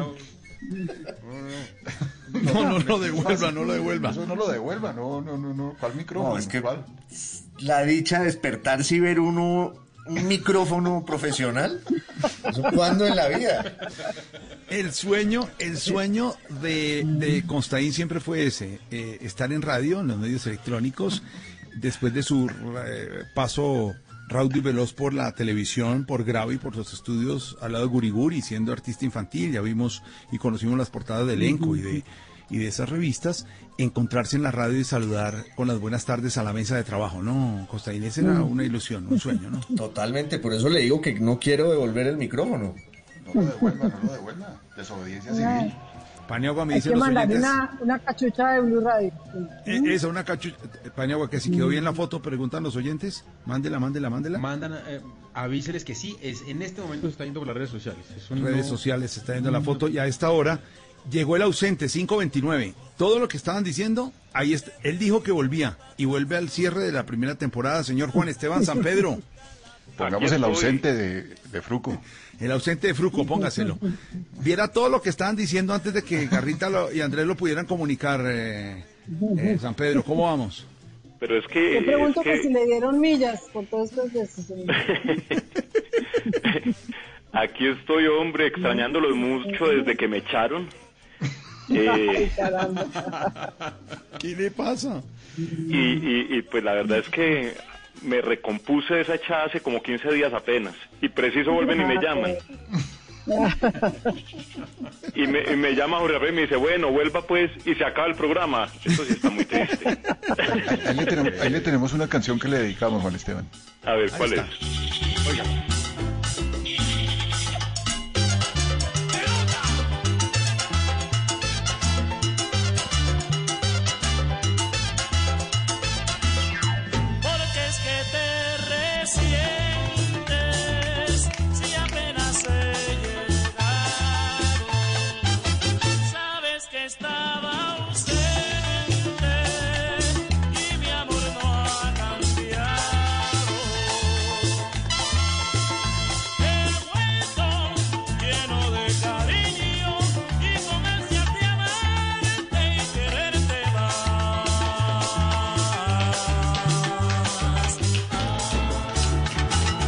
Dago, ¿por qué recibe con esto a Juan Esteban? Pues por lo que dice la letra, ¿no? Eh, aquí lo recibimos con mucho cariño y con música de Fruco y yo Arroyo y, y porque es que te resientes si apenas he llegado, sabes que estaba ausente y mi amor no ha cambiado. Bueno, Se, se resarcieron un poco porque yo estaba un poquito triste, indignado incluso, porque como Juan Esteban pedí que me dejaran el micrófono y al otro día, cual chepito había tres personas acá de Blue pidiendo todo. ¿Y usted lo devolvió, Juan? Sí, y traté de hacerme el bobo con el micrófono y me dijeron, no señor, plaqueta 25478 hace falta, porque vienen, vienen con un listado. Y si no se lo, y si no se lo descuentan por nómina. Exactamente. Cada, cada vez que puedan los ingenieros llaman de televisión y radio. Don Jorge, nos ayuda, nos ayuda por favor una fotico de la plaquetica que está al lado del equipo. ¿Cuál es la plaquetica del equipo? Es un número ahí imperceptible en los micrófonos y todo, porque ellos viven cada mes haciendo como un como una Inventario. lista de- inventario de todo. Y entonces ese micrófono no tenía Don Dago, no, ese era el de Costaín. Y Costaín Pero jalándolo Costaín- para no devolverlo. Jálelo, Pero, pero Costaín, Costaín tiene una gran ventaja y tiene que aprovecharla y es que a. Costaín no se lo, no se lo pueden descontar por nómina. Claro, exacto. Sí, no tiene problema. No, eh, pero no crea, no crea. Puede ser peor. San Pedro, San Pedro nos extrañó o no? Hicimos falta Mucho, mucho, pero la ancheta que me mandaron, pues, eh, per- permaneció siempre al lado mío, o sea, siempre los tuve presentes. El vino Sansón, el, el sabajón Apolo que me mandó el doctor Caravana. Gallego, tanta cosa tan bonita y tan deliciosa, pues muchas gracias. Las ¿Quién no puede- festival. ¿Qué no puede faltar en una ancheta ya que nos acercamos a Navidad? Hoy vamos al final a hacer cierre de temporada y de año, que lo ha pedido Dago con todo. Ah, Feliz año y todo en, en un momento. Pero ¿qué no puede faltar en una ancheta, Paniagua? de esas No, pero que entonces hay que poner villancicos ya, hay que Sí, poner ya vamos villancicos de poniendo, fondo. claro. Ponemos villancicos. Acabó lo- este año, es que este año, este año está... ¿Qué, qué no, qué no falta en la ancheta? ¿Unos duraznos? ¿Unos duraznos? Durazno en, durazno en almíbar. En almíbar, sí. Durazno en almíbar, eh, eso es. Vino, vino, su vino ¿De manzana? Sansón y sus galletas caravana. ¿Sansón? Sí, señor. Caravana. Mm. Eh, galletas, galletas Ma- Sansón, eh, maní, maní, maní con pasas, pasas arrugadas. Depende del nivel de la ancheta. Si la ancheta es regulimpis, va el maní solo. Si la ancheta es buena, viene con pasas. Sí. Si la ancheta es muy berraca, viene maní, pasas y arándano. Eso ya es, pues, mejor dicho, Arándano, la, la- la ancheta. Eh, viene, viene, debe, ideal la ancheta que viene ya no en canasto, sino en, en, en- en platón multiusos. Porque usted le pueda dar uso a la vaina. Claro, Sus- claro. sus- ¿qué En, será en eso? bidón como la métricos. cartado, ¿ok? Una vaina así, un video, una cosa bien bonita que puedo poner en la sala, cualquier vaina de ese estilo. Eh, con eso usted tiene, con eso usted tiene suficiente para una ancheta. ¿Para hacer la ancheta? Muchos personajes que nos han acompañado en esta primera temporada, a Alfredito de la Fe con su violín Somos los Reyes del Mundo, inspirado, nos dio clase sopa y seco de salsa, de queridura, de talento, nos presentó a su señora, nos dijo que quería Colombia, pero muchos personajes también que nos acompañaron esta primera temporada y como siempre, alguien que nos dejó todavía riéndonos de todas sus historias, nuestro gran amigo de Ani Jaime, Jaimito Valencia desde Estados Unidos, que envía este saludo también en este fin ¿Mandó de la saludo? primera temporada. Mandó saludo, corto. Ahí está el de Jaime Valencia, escúchelo, Jaime. Bajo a portería por unas cosas y vuelvo. Dele, Jaimito. Hola amigos, soy Jaime Valencia del Duana y Jaime. Les cuento que la tardeada está cumpliendo un año acompañándonos con esas deliciosas tertulias. Por eso a ti, Jorgito, a Juanita, a Dago, a Constaín y a Paniagua, les mando un fuerte abrazo deseándoles siempre lo mejor. Los quiero mucho. Ahí está. Jaime Valencia. El de Jaime. Eso sí, decidió mal. Si, si hay, si, alguien, si hay alguien auténtico, Jaime Valencia, eso sí hay que, hay que, El hay que único- reconocérselo El totalmente. único personaje en la historia de la humanidad que le puede decir a Juana Uribe Juanita y ella se ríe. Ahí está. Jaime Imagínese, Valencia. eso, eso, eso es un logro. Yo alcancé a sufrir incluso. No, él, no, él No, ya, no, él no ya ten- tenía licencia, No, Juan Esteban, lo él que licencia. sufrimos ese día todos, lo que sufrimos, San Pedro. No, usted no sabe. Y nunca lo entendió. Porque le decíamos, es que no le gusta que le diga Juanita. Ah, bueno, Juanita. ¿A quién? ¿A, a quién? ¿A Juanita? No. A Juanita no puede ser.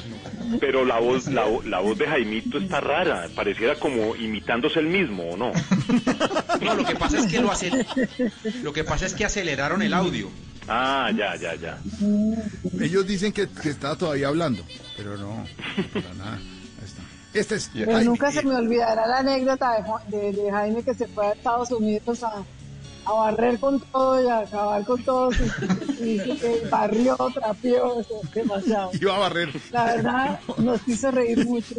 Iba, se fue a Estados Unidos porque iba a barrer con todo, con San con Pedro, y terminó barriendo y trapeando. decía. O sea, cumplió, cumplió, cumplió. Es de, Jaime es de- es de- es- es- es de los pocos artistas colombianos que fue con, una, con un objetivo claro y lo cumplió. Exactamente. Así suena Banana y Jaime, el que inspiró a Jaime Valencia, que estuvo con nosotros. Suénelo. Café y petróleo. Y el pobre rojo sangre que sangra, que sangra, que sangra. Café y petróleo, cumbia del mar, oropo del llano, aguardiente y ron.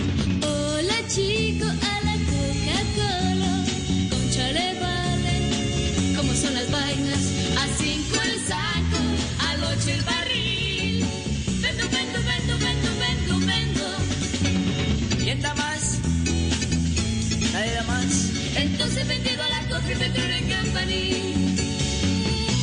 Ana y Jaime.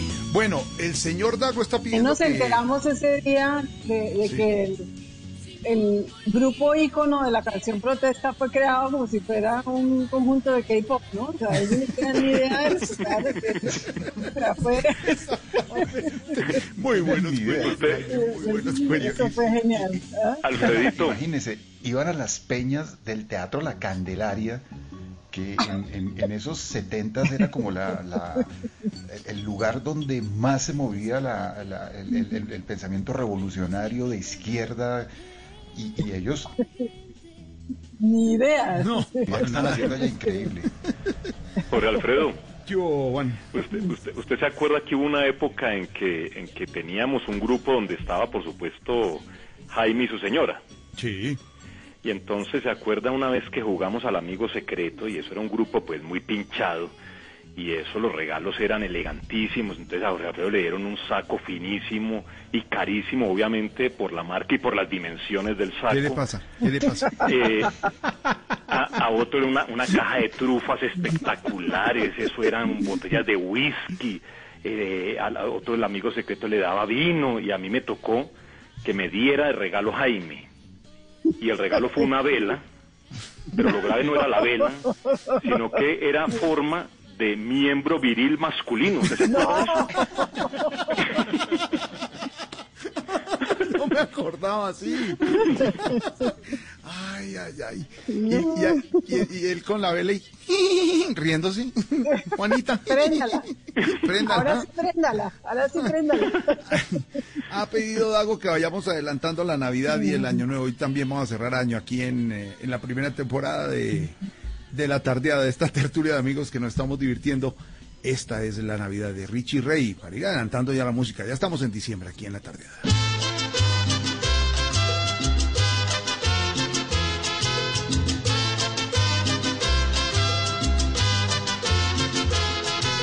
Yo le pido a Dios estas navidades, mil felicidades a mis familiares.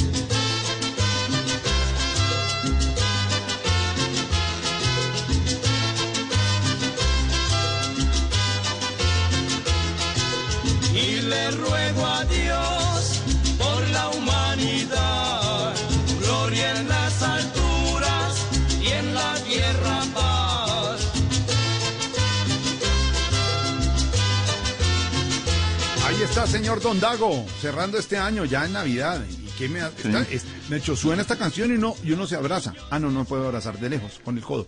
La Bella la Navidad de Richie Ray, que es una canción súper extraña, porque es una canción que en los sitios de salsa se pone todo el año. Se pone enero, febrero, marzo, abril. Cuando yo trabajaba era de las canciones que no podía faltar ninguna noche. Es una canción específicamente de Navidad, pero en- en el mundo salsero se oye todo el año. Es muy buena canción. Espiritual, todos rogaremos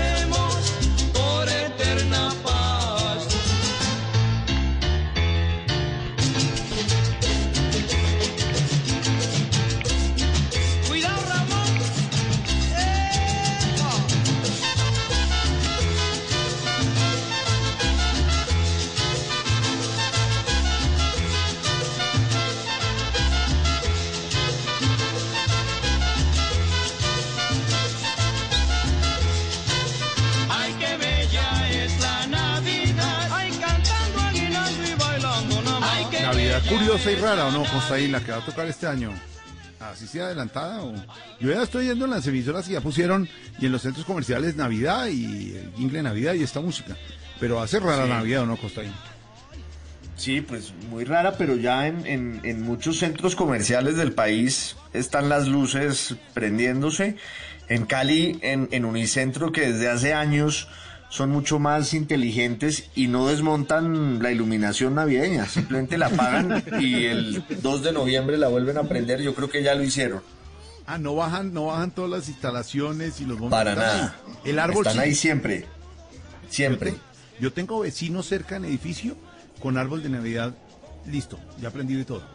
No sé cuál es el Pues afán. hay, hay- hay unas empresas que, No, ya aprendido. Oye, Alfredo, hay unas empresas que decidieron dar la, la prima en octubre a ver si pueden activar un poco la compra desde ya, ¿no? Ah. Ujú. Pero sí, porque acuérdese que usted pasaba el Halloween, que este año pocón pocón de Halloween. Entonces Sí. pasaba Halloween y arrancaba Navidad. Como el Halloween va a pasar de agache, pues ya metieron Navidad y le metieron Navidad a la cosa. Eso es lo que pasaba, ¿o ¿no? Y es que, es que técnicamente lo único que frena la decoración navideña es que a la gente le priva decorar de Halloween. Probablemente, probablemente si no fuera por el Halloween estaríamos con arbolito después de Semana Santa. Pero, pero, pero, pero, la gente de este país eh, algo se va a inventar para Navidad, pero este país tiene alma de carnaval, o sea, este, este país no, no, no, no va a dejar pasar esa fecha así como sin pena ni gloria y estoy seguro que algo se va a inventar y algo va a pasar ahí. Ojalá para bien, pero, pero yo sí estoy seguro que, que algo, Pues ahí- algo, algo va a pasar. Hay un epidemiólogo que leí el otro día que propone que se hagan las cuarentenas eh, voluntarias antes de Navidad y es que los grupos familiares se comprometan a guardarse 15 días antes para poder reunirse eh, todos en familia para hacerlo. Y bueno, es una buena idea, ¿no? De eso exactamente Sí. lo que estaba hablando, Juana.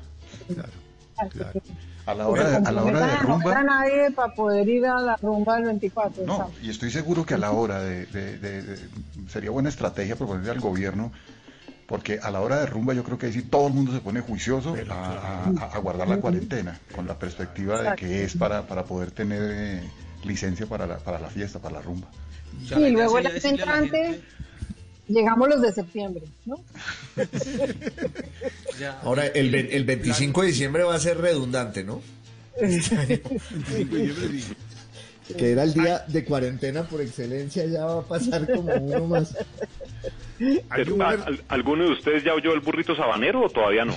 Ya se lo tengo, ya se lo tengo. No, pero se lo ponemos, lo vamos sonando. Búscame el burrito sanero, porque si hay un personaje en Colombia que está listo para la Navidad y el Año Nuevo, listo, y que estuvo en este programa también esta primera temporada, es el hombre que nos celebra la Navidad del Año Nuevo, pase lo que pase en vivo y en directo con Smoking Don Blanco. Jorge Barón. Don Jorge Barón estuvo también con nosotros y aquí está el saludo en este cierre de primera temporada. Jorgito, un abrazo Caramba. grande, gracias por haber estado al maestro Jorge Barón aquí en La Tardeada.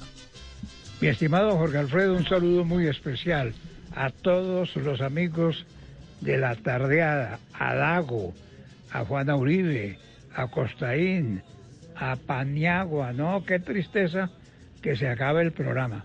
Pero es solamente la primera parte, ya muy pronto va a reaparecer o los ejecutivos de Blue tienen que darle un horario porque este programa en los pocos meses que estuvo al aire logró conquistar sintonía en todo el país.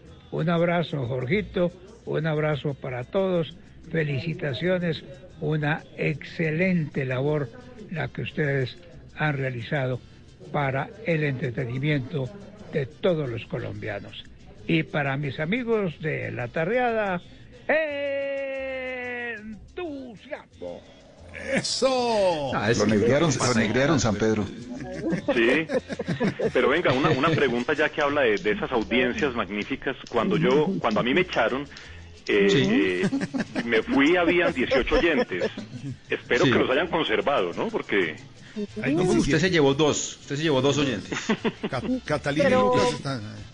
Pero hay unos tías de Costaín que han llegado y yo creo Sí, que pero amarradas, ¿no? 18. Eso, eso, Costaín se iba y se iban ellas. O sea, eso no... Sí, esos no son, no son, eso no es audiencia del de programa. No es hoy, audiencia, hoy están sí. bravas, hoy, hoy han hecho un acto de protesta y no están oyendo el programa porque, porque como se acaba. Y yo sí quiero hacer un llamado muy especial para que, para que seamos prudentes, seamos eh, conscientes y no vayan a organizar ninguna marcha pidiendo que regrese la, la, la tardeada. Es muy ¿no? importante, No, no. sí. Van a poner a contagiarse para, Me para- dicen que viene una marcha desde el Cauca diferente a la última que recibimos, pero esta se llama Marcha Costaín, por la reivindicación de la tardeada, me dicen. Y que sí van a pasar por el túnel y todas esas cosas. Eh, parece que son las tías de Costaín y unos amigos que vienen de Popayán, marchando. Eh, pero en pelotos o no, porque es que No. la minga puso Juana, por favor. Pero Juana, ¿por qué, ¿Cómo nos- ¿por qué habrías de venir en pelotos? Pero no entendemos. Oye, ¿por les, les voy a mandar la foto, en la minga hubo en pelotada, no van a creer. El gran Jorge Barón con entusiasmo y seguramente con esta canción recibirá el año, ya que estamos adelantando la Navidad Año Nuevo, a todos los hogares colombianos. Esto que dice así.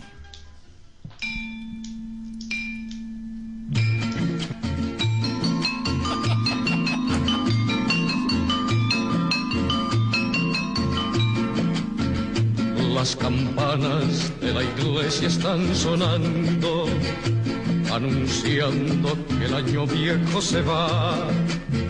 La alegría del año nuevo viene ya. Los abrazos se confunden sin cesar. Las campanas de la iglesia están sonando, anunciando que el año viejo se va. La alegría del año nuevo viene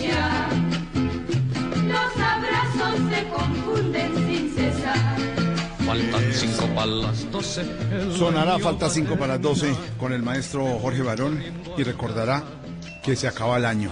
Dago, para salir de esta vaina de una Esas, vez. esas, esas campanas son de lo más tétrico que se ha producido en la historia de la música. O sea, es peor que ese jingle que decía, nos oyen y nos creen. Las campanas, pucha, yo, yo toda la vida las he oído y inmediatamente me tensiono. Vuelvan a poner eh, en el sitio las campanas, las campanas de... no, no. Vuelva, otra vez, comience. además del, del tío Tocón está la tía Llorona, ¿no? Con este la que hablaba. Infaltable la tía Llorona. Y uno, y uno no sabía por qué. ¿no? De Néstor Sabarce, ¿se acuerda que le hicimos homenaje porque falleció este año? Y él se sentía orgulloso de las campanas que Dago ha descalificado a esta hora. Pero, Pero, pero Dago, pero ¿qué, qué, ti- qué sensación le producen las campanas? O sea, ¿qué es la angustia? como, de- como de película de terror, yo no sé. Pum, Paniagua, póngase usted de nueve años, uno viendo a ver, está todo el mundo de Sí. fiesta y de pronto arranca esto y la gente a llorar. uno no sabe qué es lo que está pasando, que no.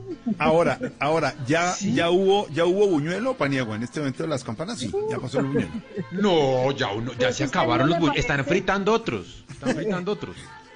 A él no le parece porque está agarrado de la bandeja de buñuelos y, y mientras nosotros lloran por allá. Que él pi- pidiendo además esa vaina con buñuelos. Nadie quiere natilla. Nadie quiere esa vaina. Todo Levante, vamos a ser honestos, levante la mano ya aquí a quien le gusta la natilla. O la ca- sacamos ya de la situación. No, ¿Qué dio- o sea, La natilla. no. ¿Por qué les dio por hacer natilla? Como que no No. tiene ¿Y la natilla dónde es? es un es plato, ese es un plato típico de nacional, dónde, tradicional navideño. Yo creo que eso viene de España porque esto es una fécula de maíz. Esto es una cosa horrible, realmente. Claro, No, y- tampoco y horrible. encima le meten le meten uvas Mora. pasas y, y- Mora, y mora, una mora. mora encima esa vaina uno lo último que uno quiere en navidad es fruta hermano no buñuelo pernil de cerdo tamal Pavo. y, y to- todo eso pavo, Sí. pavo pavo como muy gringo el pavo no sabía nada pero El origen de la natilla, rusa. el, origen de la natilla, como dice Juana, eh, se da en los conventos europeos, Claro. leche, huevos y azúcar. Y sí, exactamente España. España nos ha mandado ¿Ustedes no se cosas muy buenas de como la natilla. programa que tenían dos monjas en un, en un eh, convento de clausura en España, un programa del canal Gourmet, que había una monja colombiana, pastusa, que marraneaba a la viejita española? Yo estoy segura que Costaín la vio. Sí, pues, No, era una cosa, una era un maravilla. clásico, eso era una cosa Clásico. increíble. Pero hacía unos postres inmundos, entre esos natilla, claro. O sea, eran unas, como unas especies de achiras y de siempre cosas durísimas. eh, y, la, y, y siempre regañaba a la viejita, estaba al lado, que era una española, le decía, corte, quite, limpie. Ella no deja una cosa. Nosotros teníamos un, un club de, de fans del programa, pero era la locura. Y esos postres son de ahí, no viene de eso, ¿no? Porque rinden.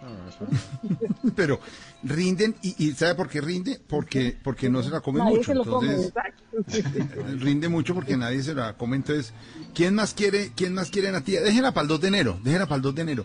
Y 2 ahí de se enero. quedó No, esta es una cosa impresionante.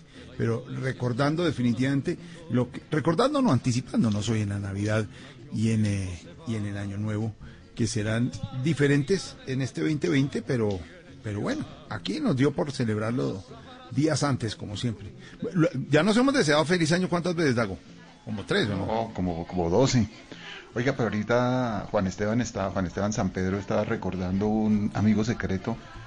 ¿Ustedes se acuerdan ese amigo secreto que se inventó o que trajo aquí a la empresa Gallego, que era más complicado que, que, que la teoría de la relatividad? Eso nadie entendía. Y... cómo era No, co- eso es con regalos que se pueden devolver y se roban el uno el regalo al otro. Es una cosa complicadísima. Man- mandó un manual que nos demoramos 15 días leyéndolo. lo mandó en agosto Y entonces lo llama, ya, ya entendió, ya entendió. Entonces todos, sí, sí, ya entendimos. Y lo jugamos y fue el fracaso rotundo. Dos días jugando eso nos demoramos. Dos días con sus noches. Y no sé por qué todos quedamos con el mismo regalo que llevamos. Fue una cosa absurda, no entendí nunca nada. Yo volví a los tres días con el mismo regalo que llevé en la casa. Nunca entendí por qué. Porque usted se lo pasa al otro y el, piso 3 devuelve 2, 1 menos logaritmo de 8 y uno, pero ¿por qué nos hace eso? Es, es el famoso juego del regalo que usted le sale el número, escoge el que quiera, lo puede cambiar y todo el mundo detrás de, de- famoso de, de un regalo muy famoso para que no se dé regalo a todo el mundo. Usted da un buen regalo y se lo rifan entre todos. Pero siempre todo el mundo está detrás del equipo de sonido que, que manda San Pedro o de la botella de whisky que manda Dago. Porque los demás son unas, unas velas como las que le regalaron a Juan Esteban que no le sirven para nada. con formas rarísimas Entonces, pero sí, nos devolvimos todos Todos con el mismo regalo. para que para que no le salga regalo a Gonzalo. Sí, ese es el-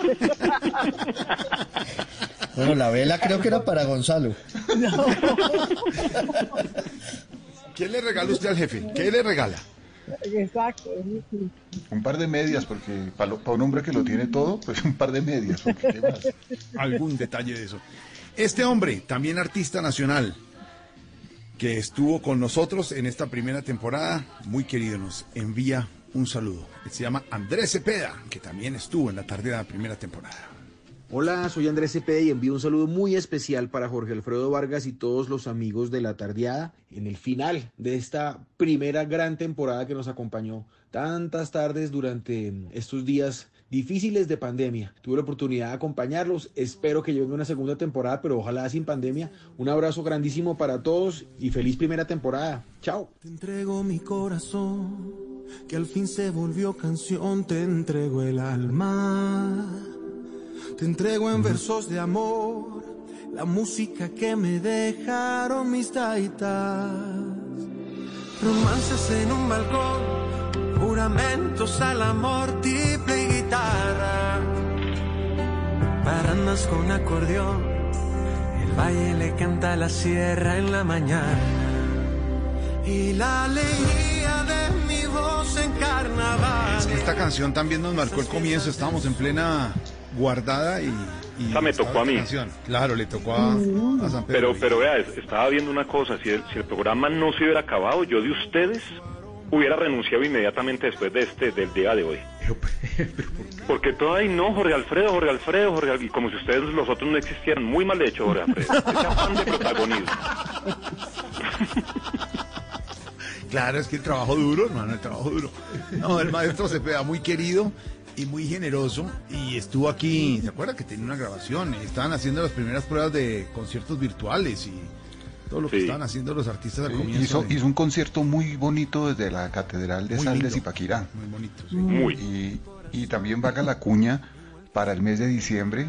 Tenemos a, a- a- a un regalo a- ¿Cepeda en al público y es que vamos a hacer Cepeda en tablas virtual la primera semana de diciembre. Muy recomendado. En streaming. Ah, qué bueno. ¿Y, y va a ser una sola fecha, Dago, o, o- o uno puede acceder varios días? No, no, es una sola fecha. Creo que es el 5 de diciembre. Es, es- es- es en- es en streaming y es... ¿Y dónde, y dónde hacemos- consigue uno las boletas? Eso ah, abre taquilla tres semanas antes, Juan Esteban, y todavía estamos como buscando la tiquetera, pero ya le avisaré y usted está cordialmente invitado. Hombre, muchas gracias. Y toda la gente de, la tardeada. Con John Alex en este con caso- Yuri también. Pero no inviten a Jorge Alfredo. No, yo voy, yo voy, yo voy. Sí, sí, voy. con, con Jonales, con Yuri, y vamos a tener un par de, de cantantes invitados, invitadas, porque van a ser dos cantantes mujeres, porque vamos a hacer en diciembre Cepeda 1 y en febrero, marzo Cepeda 2. Invitada Andrea Echeverry y Arjona, que me, me imagino siguen siendo de sus afectos, ¿o no? No, estamos, sí, sí. Señor Paniagua, No, y el sobre avión. todo con el, hi- el himno de la minga, yo quedé pero lo tengo.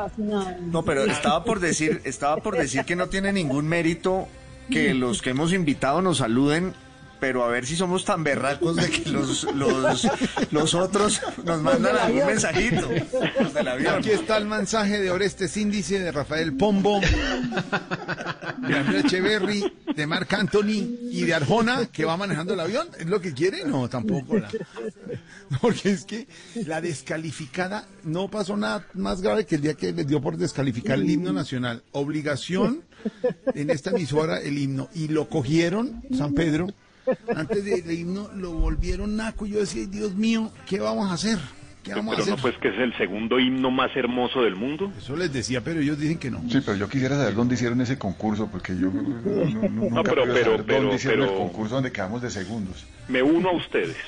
¿Qué? ¿Y de la bandera hablaron cosa- también o no? No. Sí, es horrible. Sí, yo siempre digo que es Porque también qué cosa, ¿no? No, pero la bandera... No, hay una cosa peor que todo eso, ¿no? Que son las tunas. El escudo. ¿Cómo? que tienen escudo de bandera. himno, No, no, Jorge, sin tuna. Sin Con tuna, la gente un imagen de recuerdo la tuna. de esto. La imagen de la tuna que no cabe en el avión. La tuna se queda con su... pero, es que... No, a la, a la monta- tuna le pagamos un charter. No, no Sí, me pueden que- se, que se van por tierra. San Pedro, no me, no me creen ellos que de mis frustraciones está no haber llegado a ser tuno porque la bandola era muy chiquita para mí y entonces no cogieron a arrasar con las tunas de tal manera, no he hecho de una cosa, cuando la tuna es representativa español, de, la- de lo lindo que llegó de España, de lo bonito que llegó de España, más de la natilla fue la, la tuna. tuna, la tuna y la natilla llegaron en el mismo barco. Venían esos tunos comiendo natilla. Por eso. Y, y es- y eso fue lo que nos quedó. No, Por eso, entonces, Entonces, ¿quién está en el avión en este momento? Porque hoy despega el avión, eh, Paniagua. Sí, señor, le voy a decir, es que lo que pasa es que tenemos primera fila, eh, como hay distanciamiento, entonces va Rafael Núñez, Oreste Síndice y Rafael Pombo, porque lo- como los, los pusieron, los sentaron juntos. En la otra, Oiga lo que va amenizando, exacto, la tuna va amenizando el vuelo, que eso me parece determinante. Con trompetas. No, pero Rafael, no, pero Rafael Pombo no. Rafael Pombo, Rafael Pombo creo que Costaín lo No. defendió No, y, sí, y claro, pocos lo lo montaron, de pero- plagio, pero- pero no, pero no, pero Lo no- montaron porque se robó todos los Claro, cuentos. e- ese me tocó a mí y lo acabó. Acabó. Lo acabó, que porque se había robado todos los cuentos, que que no tenía nada Cuajó- que original. Cuajó él se robó una cosa inglesa y lo acomodó y que Simón el Bobito no era Bobito. pero lo hizo ¿no? bien, pero lo hizo bien. No, eso, eso ha sido motivo. A, para- a mí me ha sostenido varias conversaciones con amigos lo de Rafael Pombo y todos dicen, ¿cómo? Y yo, me lo dijo Costaín, así, me lo contó Costaín. Uno con orgullo suena la cosa. Bueno, me entonces esta llegó tuna, carta del colegio diciendo que debo repetir la materia. suena esta tuna y ¿quién más va entonces eh, de los En la otra fila van, van Andrea Echeverry con César López y con Piero. Imagínense, no, imagínense sí. esa fila. Yo abogo por Andrea Echeverry, ¿no? A Diego Torres también la han montado. Ah, sí. No, Sí. respeten. No, pues no saben Ah, nada. Diego Torres yo monté a Sabina, porque- Joaquín Sabina. ¿Van en Sabina? No puede ser esto. ¿Y, en Económica? Montaron a Joaquín. Claro, sí. Marc Anthony. Montaron. Y acuérdense Mar- que Anthony, Marc Anthony va al lado de Noel Petro y de Pedro Capó. Los, los sentaron ahí los tres juntos. y, y Richard Kleiderman es auxiliar de vuelo, ¿no? No se olviden. Sí. Con, con, con- ¿Cómo se llama el otro? El Ri- Ri- Ri- Con Andrés Ri- Riu. Con Andrés Riu. Y Raif Conip. Y el niño, y el niño. que Lo peor de todo es que montaron a Andrés Riu y al Y niño, niño. y al niño el coliseo. Y el niño. No puede ser. Sí, niño. con la flauta. Niño con flauta. ¿A mí me montaron o no en mi ausencia? No, No, no por lo de. Nosotros, sabe- nosotros te- sabíamos que usted iba a volver, Juan Esteban. Alguien dijo que no, que son. La puerta grande. No, no sé fue lo que dijeron, pero, pero no, que Juan Esteban sí se quedaba. Pero lo que me dolió es que al niño de la flauta lo subieron. Dice que, y además Es ni que- le tiene el nombre. Es que eh, silla para niño con flauta. No puede ser. Oiga, no puede ser así. Jorge Alfredo, Jorge Alfredo, yo sé que ya vamos casi para el himno, pero no me resisto contar la anécdota de un actor colombiano, pues cuyo nombre omito, que se tenía que ir de una fiesta en la que un corrillo estaba hablando pestes de todo el que se iba.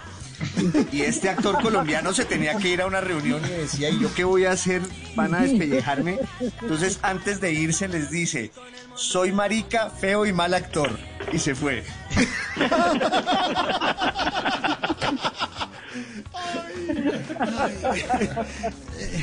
con el orgullo de ser colombiano, cuando suena Andrea Echeverry, cuando suena esta música, con el eh, honor de contarle a nuestros oyentes que estamos cerrando esta primera temporada de La Tardeada, vamos con ese orgullo colombiano, con la bandera más linda de Colombia y el segundo himno más hermoso del mundo, a recibir las notas magistrales del eh, creado por el maestro Rafael Núñez y Oreste Síndice con todo el orgullo el himno de nuestro país, un repaso de noticias con el don Uriel y venimos con más saludos de los grandes invitados que ha tenido esta primera temporada de la tardeada.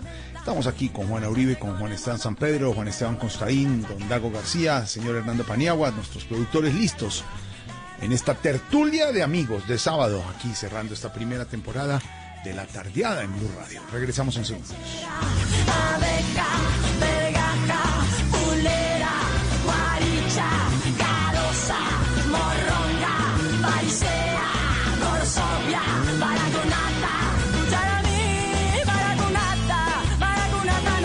Con el mono de la moto era nueve que tenía y le ponía serenata. Sí, señora. Ya regresamos a La Tardeada de Blue Radio. El sector papero necesita nuestro apoyo y como somos el país más buena papa del mundo, Fede Papa y el Fondo Nacional del Fomento de la Papa invitan a volver a visitar los restaurantes para activar el consumo de papa, un alimento de nuestro campo colombiano y de nuestras raíces. Comamos nuestra papa y apoyemos a nuestros productores. Visita preparalapapa.com.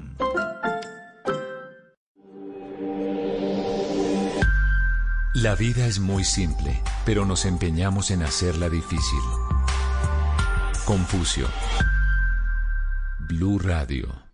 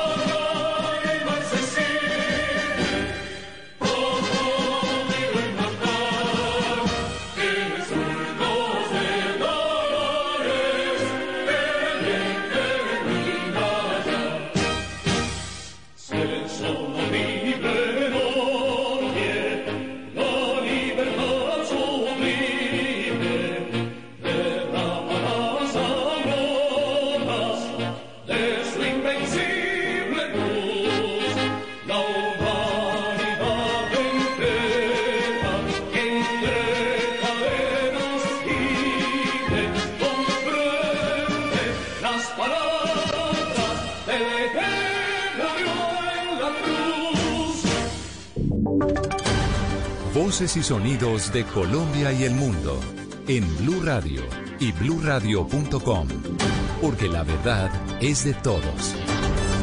6 de la tarde, 6 minutos, hora de actualizar noticias en Blue Radio. A sanción de la alcaldesa Claudia López, el plan Marshall de reactivación económica en Bogotá, tras ser aprobado en sesión plenaria del Consejo de Bogotá. Silvia Charri.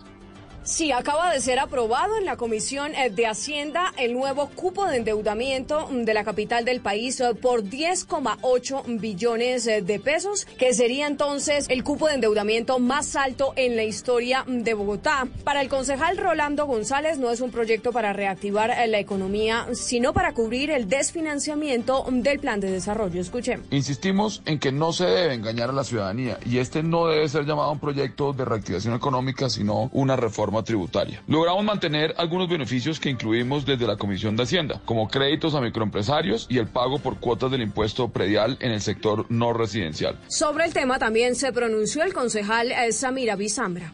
En donde tenemos extensión de impuestos en el pago del impuesto predial, donde podemos pagarlo a cuotas bien establecido, donde tenemos extensión de impuestos para el año 2021 para los colegios eh, privados y del ICDF y también jardines infantiles quitarán este beneficio. Tenemos descuentos también para los carros eléctricos e híbridos que son eh, ambientalmente amigables y mejorarán la calidad del aire de nuestra ciudad. Después de la aprobación del plan Marshall, queda entonces a sanción de la alcaldesa de Bogotá, Claudia López, el proyecto que denomina reactivación económica. Silvia, gracias. Y ahora vamos al Catatumbo porque un, un, cantante vallenato oriundo de norte de Santander fue víctima de un secuestro extorsivo en el municipio de Caucasia, Antioquia. Los captores se identificaron como el Clan del Golfo y lo raptaron bajo engaños. Angie. Este caso le pasó a un artista vallenato de la zona del Catatumbo que estuvo secuestrado por más de una semana en el departamento de Antioquia por el clan del Golfo. El cantante fue engañado por un supuesto manager que le ofreció una gira a nivel nacional y cuando se encontraban en ese departamento de Colombia lo entregó al grupo armado. Este le pidió al menos 100 millones de pesos a cambio de su libertad. Yo siempre estaba con el supuesto manager, él hacía parte de esta organización. Cuando es el día lunes, a mí me dicen que si yo no entrego 100 millones de pesos no me dejan salir. A mí me estaban extorsionando con 100 millones de pesos, me llevan a una finca, en la finca me eh, interceptan ocho personas más, estaban vestidos de negro y con unas botas pantaneras. Eh, me arrodillan, me encañonan, me humillan. El artista finalmente logró recuperar su libertad porque los familiares reunieron al menos 30 millones de pesos que se entregaron a la estructura del Clan del Golfo y caravanas de seguridad en Barranquilla dejan más de 600 fiestas intervenidas en lo que va del mes de octubre. En las últimas horas, la patrulla COVID-19 se disolvieron grandes reuniones en canchas y parques por violar las normas de bioseguridad. Diana Ospino. La Oficina de Seguridad y Convivencia Ciudadana de Barranquilla debió acudir al llamado de algunos ciudadanos preocupados por la realización de eventos masivos sin ninguna medida de bioseguridad en andenes, parques y canchas de fútbol. Nelson Patrón, jefe de la Oficina de Seguridad y Convivencia Ciudadana, hizo un nuevo llamado de atención para no tener que volver a, a las restricciones ante un rebrote de COVID-19 por la indisciplina social. Informó que solo en octubre van 1.650 fiestas intervenidas. En lo que va corrido de octubre hemos controlado 1.650 fiestas, de acuerdo a lo reportado por la Policía Metropolitana y el Sistema de Información Unificado de nuestra oficina. Por su parte, la policía aplica comparendos o traslado a la UCJ, de acuerdo a cada situación. El secretario indicó que mantendrán las caravanas de seguridad que se vienen realizando desde septiembre para controlar la indisciplina social. Y en noticias del mundo, al menos 18 personas murieron en un bombardeo en Kabul. Según las autoridades, también murió el principal líder de Al Qaeda en una operación aparte, Juan David Ríos.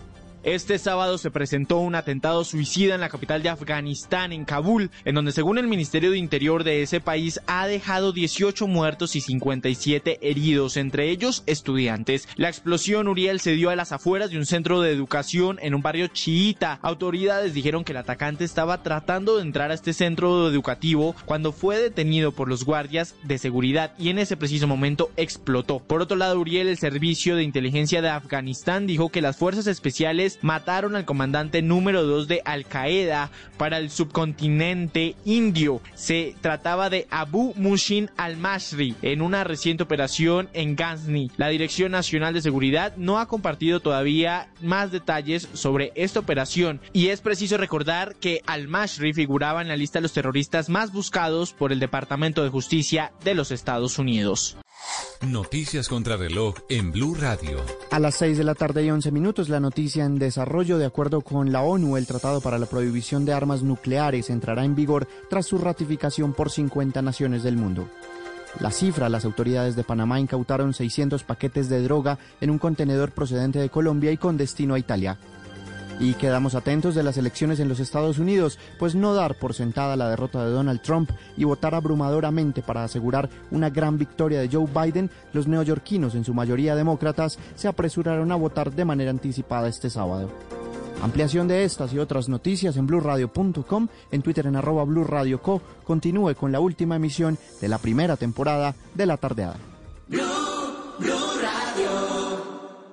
Porque somos el país más buena papa del mundo, apoyaremos juntos el sector papero y gastronómico. Fede Papa y el Fondo Nacional del Fomento de la Papa te invita a consumir los alimentos que son tradición. Visita los restaurantes y apoya la producción del campo colombiano para que recuperemos los momentos y la comida de nuestro país. Comamos nuestra papa. Visita preparalapapa.com. Inicia la cuenta regresiva. They would love to see a guy like Sleepy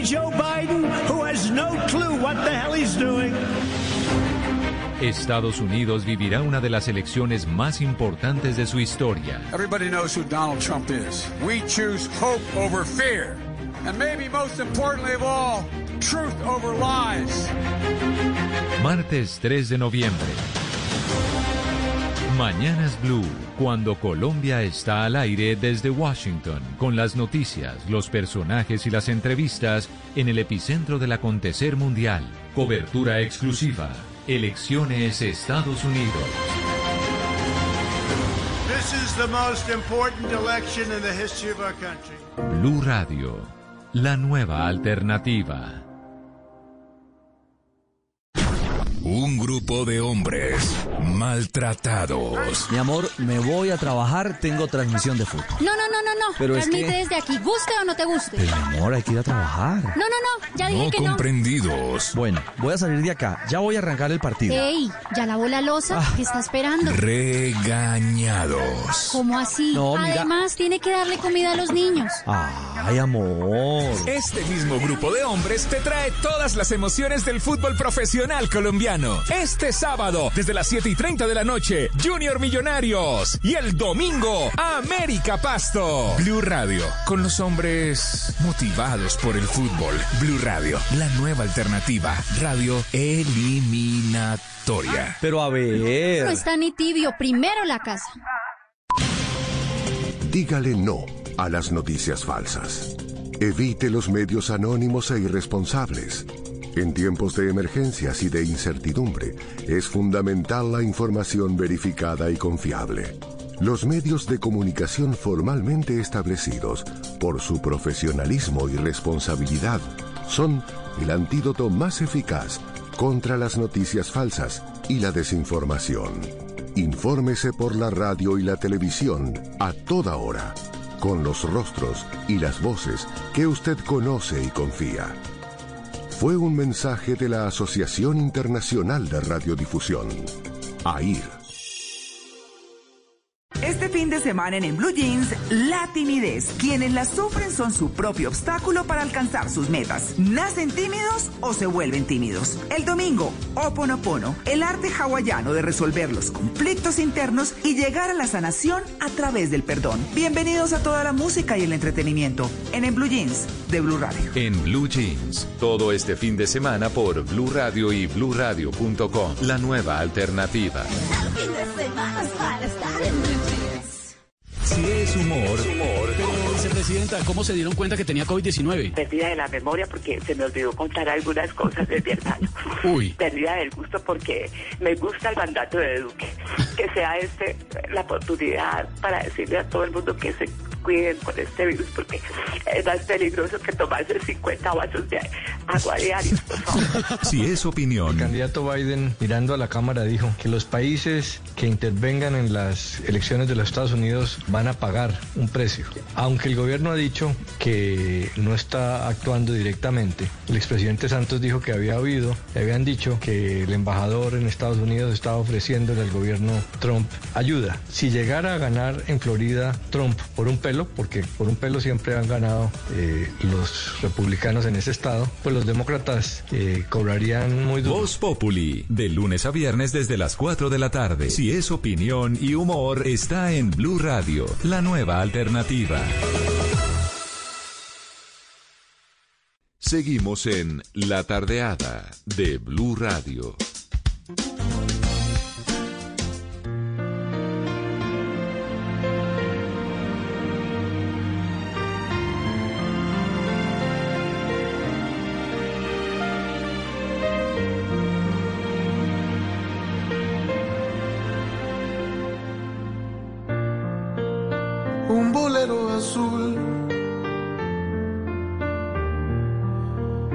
Sea tan común, infinito como el mar, entregado para amar, como cada noche tú. Un bolero azul como la estrella del sur. transparente emocional, ideal para soñar, que nos llene a plenitud.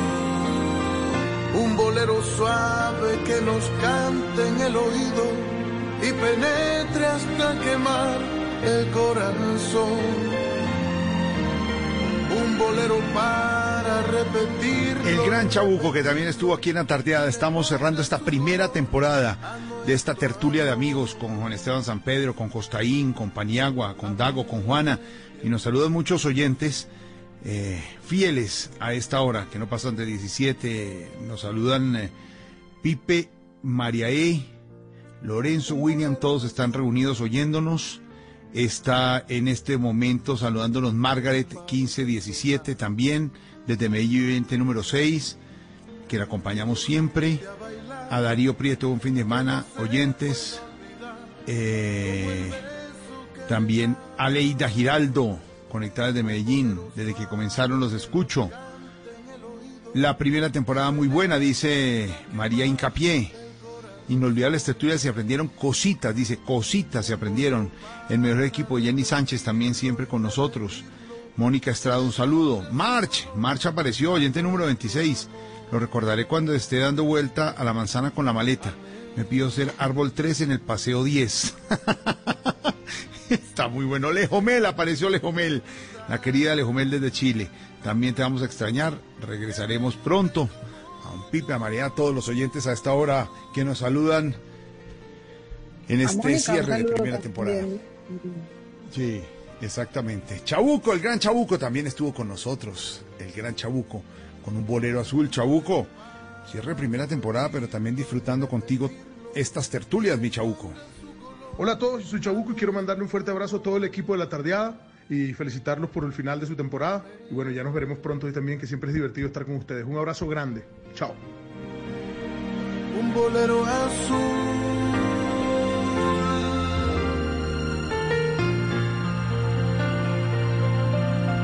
Se aprendieron cositas. ¿Qué, aprendió San Pedro? ¿Qué aprendió, por ejemplo, en estas tardeadas, eh, está San Pedro? Pues que estar acompañado de gente querida, de buenos amigos, hace que todo sea mucho más llevadero. Reírse hace que uno eh, logre desconectarse un poquito de cosas tediosas, aburridas, difíciles como las que nos tocó en estos días. Así que sin lugar a dudas y hablándolo muy en serio, creo que, que ustedes van a, a dejar un hueco grande en sus oyentes y ustedes mismos van a tener un hueco los sábados y los domingos. Pues sí. ¿Será que sí, don Dago? ¿Qué aprendió don Dago en estas tardeadas de sábado y domingo en, en Blue Radio? Pues nada, yo reafirmé lazos de amistad que tengo con mi amiga Juana, con usted, con Paniagua, pero sí tuve un, un, un grato descubrimiento. A veces uno necesita este tipo de estímulos para encontrar placeres que de pronto no, no se había dado. Y por la curiosidad de, de- de- conocer a Juan Esteban Costaín, me acerqué a su literatura y definitivamente encontré y descubrí un autor exquisito. Desde, desde, desde que empezó esta tardeada empecé a leer su, su literatura y me volví un ávido lector de sus libros. Y hoy en día puedo decir que, que de verdad leer a Costaín es un verdadero placer. Ay, ay, ay. Señor Costaín, ¿qué ha aprendido en estas tardeadas? Tertulia amigos, señor Costaín. No, bueno, pues además eh, le agradezco muchísimo a, a Dago por esas palabras tan generosas, entre otras eh, que, que para mí también la tardeada ha sido la posibilidad de reafirmar lazos de afecto con algunos de ustedes a los que ya conocía y también cosechar una gran cantidad de descubrimientos en el afecto, empezando pues por Dago, a quien conocía por, por sus películas, pero uno siempre tiene una idea de la gente a, veces distinta o, o caprichosa y estos espacios pues permiten como ver que esas personas que son figuras públicas eh, en este plano de la intimidad que logramos todos los fines de semana bajo el confinamiento, pues son los sabios. Por ejemplo, me, me conmovía eh, cada fin de semana esa mm, erudición enciclopédica de Dago en la música, la gracia de Pani, en fin, todo lo que ya, todas las declaraciones de amor que borrachos esta mañana ya nos hemos dado por el WhatsApp, ah, llorando. Uh, para mí ha sido un gran descubrimiento y un, y un honor y aprendí el ritmo de la radio. Y también lo digo muy en serio como, como mi tocayo Juan Esteban, y es que uno cree que es fácil y que es sentarse a hablar, pero, pero la radio yo creo que tiene un ritmo particular y en la distancia mucho más. Y yo que vengo totalmente de afuera, pues empecé a tientas y creo que ya ahorita me siento preparado como para participar en un programa. y les dejo y les dejo mi hoja de vida. No, pero lo que hemos aprendido, lo que hemos aprendido, como dicen nuestros oyentes, eh, Paniagua, ¿qué hemos aprendido? No, yo, yo creo, Jorge, que, que aprende uno que, que hay pocas cosas eh, mejores que conversar con gente buena para que la vida le sonría a uno un poquito, para que, para que la vida se alegre. Eh, la tardeada eh, era un, un, un cúmulo de, de anécdotas y de recuerdos en cada tarde eh, que, que alegraban, que alegraban la vida y que, y que provenían de mentes eh, muy generosas eh, al compartir su experiencia, sus conocimientos. Y como las, como las anécdotas también, ¿no, Paniagua? Las anécdotas, el, el, vivir, el, el contar además cosas personales que a veces, eh, Paniagua, en radio, en radio o en los medios nos dicen, no tú tienes ni cuente cosas personales, pero este, eh, este programa daba para tener esa licencia, ¿no? No, y no, no había reglas. O sea, aquí pusimos todo tipo de música, Jorge. Aquí a veces se nos fueron groserías. Aquí, aquí dijimos cosas de, de pronto que no eran políticamente correctas. Pero porque se hizo con una honestidad y con, y con, y con un afecto y por un res- con un respeto enorme por quienes nos oían y por quienes nos, nos eh, por quienes compartíamos que, que, esos límites que a veces se, se imponen eh, no, no, no existieron y lo hizo, lo hizo siempre más, más natural. Este, este, como dice San Pedro, va a ser un espacio que, que a nosotros, a los que lo hacemos, nos va a hacer muchísima falta. Pero por eso decimos que es el cierre de la primera temporada, porque pueden venir más cuando se den las situaciones y las condiciones nuevamente, Juana, lo que hemos aprendido aquí o no, mi Juana. Sí, totalmente. Pues en, en mi caso, aprender a oírme, una voz que odio y detesto, un acento cachaco que un acento cachaco que siempre me ha parecido despedidor y bueno, aprender un poquito a no, a no detestarlo tanto. Y sin duda, eh, conversar que es tan saludable y a- haber hecho este programa sin libreto y sin, digamos, excluyendo el tema de la pandemia y excluyendo el tema político y poder darnos una buena conversada de tantas cosas y, poderlo hacer bien sin, sin hablar de eso y, saliéndonos un rato de esos temas sido muy, muy entretenido y por supuesto coincido con Lago y Costaín en que ha sido una oportunidad para estrechar lazos de amistad y de conocer, conocernos más a los que nos hemos cruzado tantas veces y tener esta, este espacio ha sido muy, muy enriquecedor. Ojalá volvamos en algún momento que sea no difícil para el país, pero que volvamos en algunas circunstancias. A encontrarnos, claro. Mm. Eso es cierto, porque aprende uno a afianzar amistad, a afianzar talento, a aprender cosas, porque cada vez que, hablan ustedes... Eh, ¿Y usted qué aprendió, Jorge Alfredo? A, eso voy, a, que no hay que ser más allá eh, eh, ni pretencioso de nada, porque si tienen algo todos mis compañeros de la tardía es eso. Si tengo un experto digital aquí, voy a decir una cosa, si no el mejor de los mejores en Colombia y la región de Paniagua. Y en ningún momento nos dio El mejor, el mejor, sin duda. Es el mejor de cosas digitales, simplemente estaba ahí y con el humor siempre. Si alguien sabe de, de esto, de historias, de cine, de, de, televisión, de teatro, pues ¿quién más que Dago? En este momento con una película como El Orgullo esta semana en Roma, del olvido que seremos, y ahí estaba con la salsa contándonos más bien sus experiencias personales desde que era de jockey y barman si hay alguien con quien he estado de la mano y le he aprendido en esa parte argumental y hemos estado en humor político y todo es mi, Juana Uribe y ahí estaba sin dárselas mucho menos. Constaín que nos habíamos prometido alguna vez que íbamos a trabajar juntos y nos trabajamos juntos y sí trabajamos juntos y sí queremos y le había invitado a Voz Populi 18 veces y que no lo dejaban y haber encontrado en Costaín es, descubrir este talento, inteligencia, humor y todo, pero contándonos más bien sobre la actuación infantil y no dándoselas del literato. Y bueno, sin contar obviamente tener al lado a un hermano como, como Juan Esteban, que es el genio del entretenimiento. Eso, eso para mí es aprender mucho de todos ustedes. Me llevo un libro lleno de cosas, de aprendizajes, pero sobre todo de que entre más se sabe, menos hay que dárselas. No hay que, yo soy el que mejor hago libretos, el que mejor sé de digital, el que mejor hago columnas, el que mejor escribo, el que mejor hago programas. No, aquí no hablamos de eso, hablamos de de la vida, hablamos de lo cotidiano, hablamos de la música, aprendimos y, bueno, salimos adelante, que era lo rico.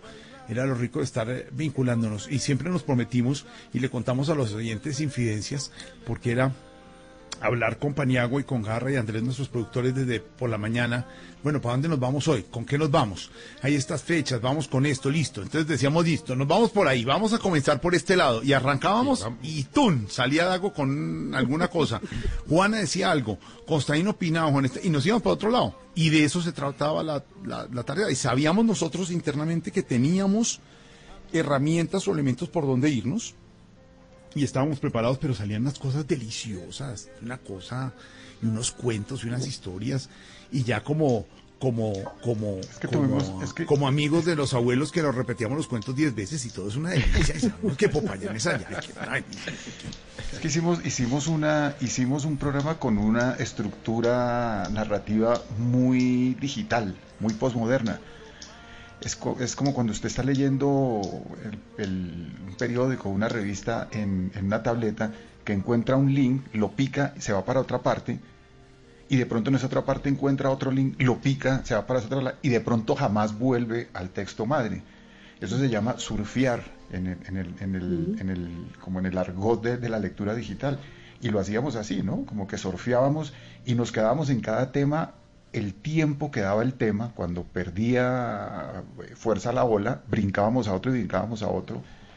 Y esa es la, la, nueva, o una de las nuevas narrativas, ¿no? de, las nuevas formas de lectura, de, de, no tener un libreto, como decía Juana María, de no tratar de buscar una coherencia y una consistencia, sino de seguir como esa lógica de la buena conversación que es brincar impunemente de tema en tema hasta que el tema se agote y, saltábamos a otro y, yo creo que eso siempre, eso siempre es muy placentero y no solamente para quienes participamos, sino de pronto para nuestros 16 oyentes.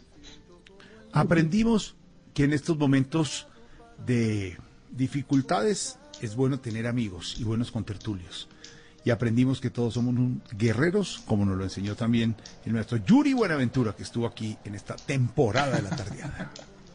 Hola, les habla Yuri Buenaventura. Quiero enviar un saludo a toda la audiencia y a toda la mesa de las tardeadas más deliciosas que hay en Colombia. Tardear es muy rico. A Paniagua, a Jorge Alfredo, a Juana, a Dago, a Constaín, a todos muchas gracias y muchas gracias a la audiencia por estas tardeadas de música y de momentos agradables. Que venga la segunda temporada ya.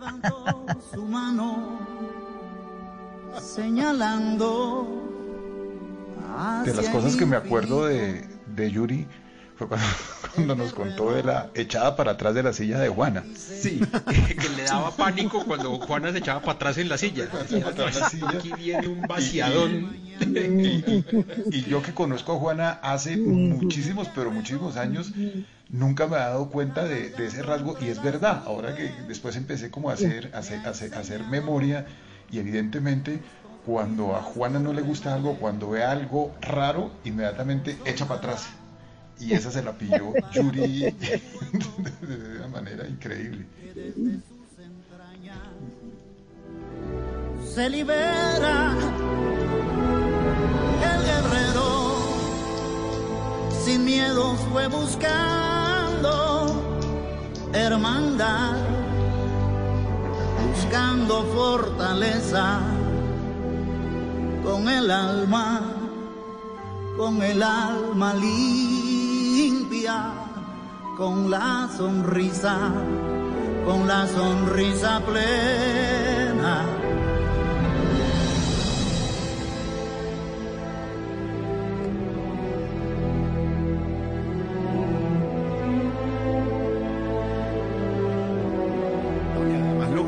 lográbamos en estos eh, en estas tertulias de esta primera temporada de la tardeada después de semanas complejas porque nos, nos tocaron semanas muy complejas.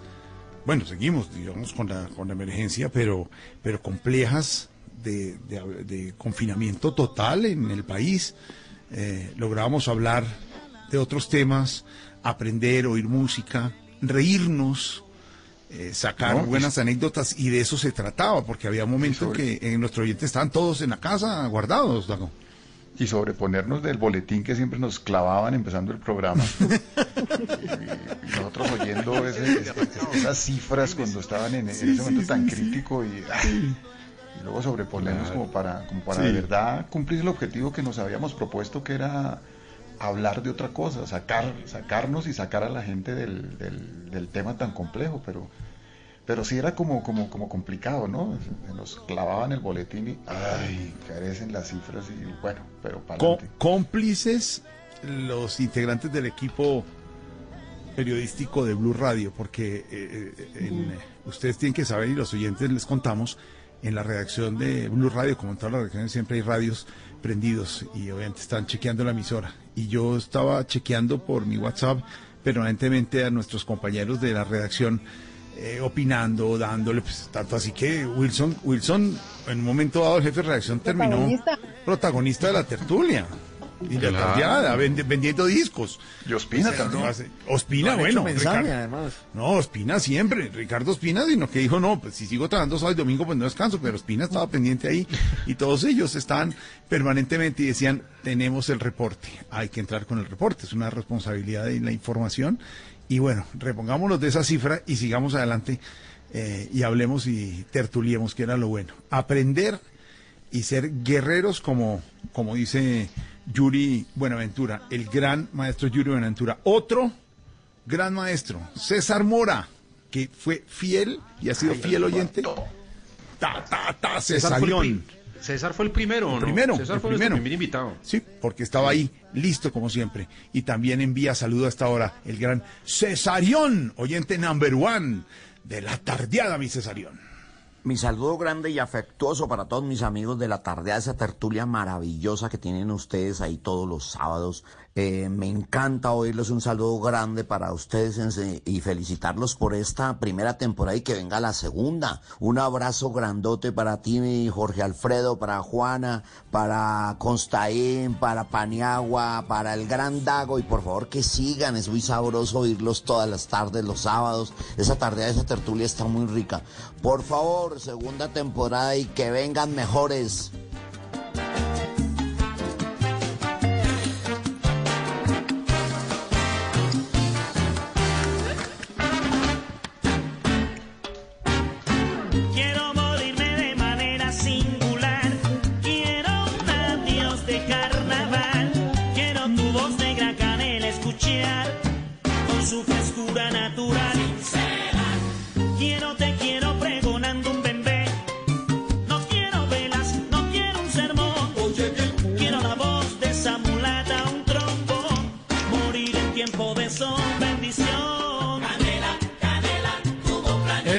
Cesarión, con sus historias, con su música.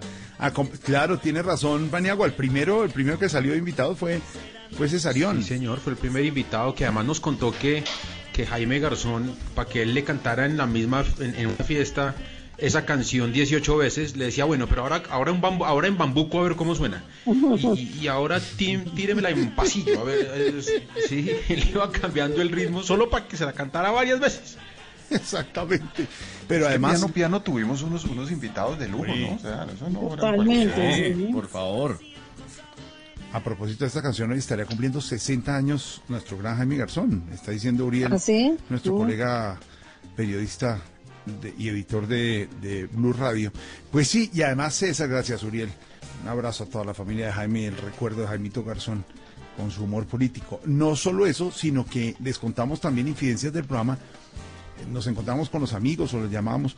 Hola César, hola Santiago, hola Andrés, Carlos, ¿por qué no nos acompañan en la tarde? Claro, yo lo he oído, yo, claro, no, te metes un rato y hablamos. Dos horas y media metidos. No, me, me das un momento hoy con un boletín de noticias. Aquí estoy. Y seguían. Todos, claro, seguían, entraban pensando que era media hora y se quedaban en la delicia de la tertulia porque mm, siempre se les dijo no es una entrevista, es una tertulia de amigos, como lo hicimos también, además de César Mora, con el gran Santiago Cruz. Santi Cruz también estuvo aquí conectado. El Santiago de Ibagué, Tolima. Don Santi, gracias por haber estado en esta primera temporada de la tardeada. tardeada allí en Blue Radio, acá Santiago Cruz, mandándoles un abrazo en este final de temporada. Disfruté mucho mi invitación a ser parte de esa tardeada y espero ya, desde ya, espero eh, una nueva invitación para una nueva temporada y para una nueva charla. Así que un abrazo a todos, a Dago, al maestro Constaín, a Juana, eh, y obviamente a Alfredito y a todo el equipo. Un abrazo y buena onda siempre.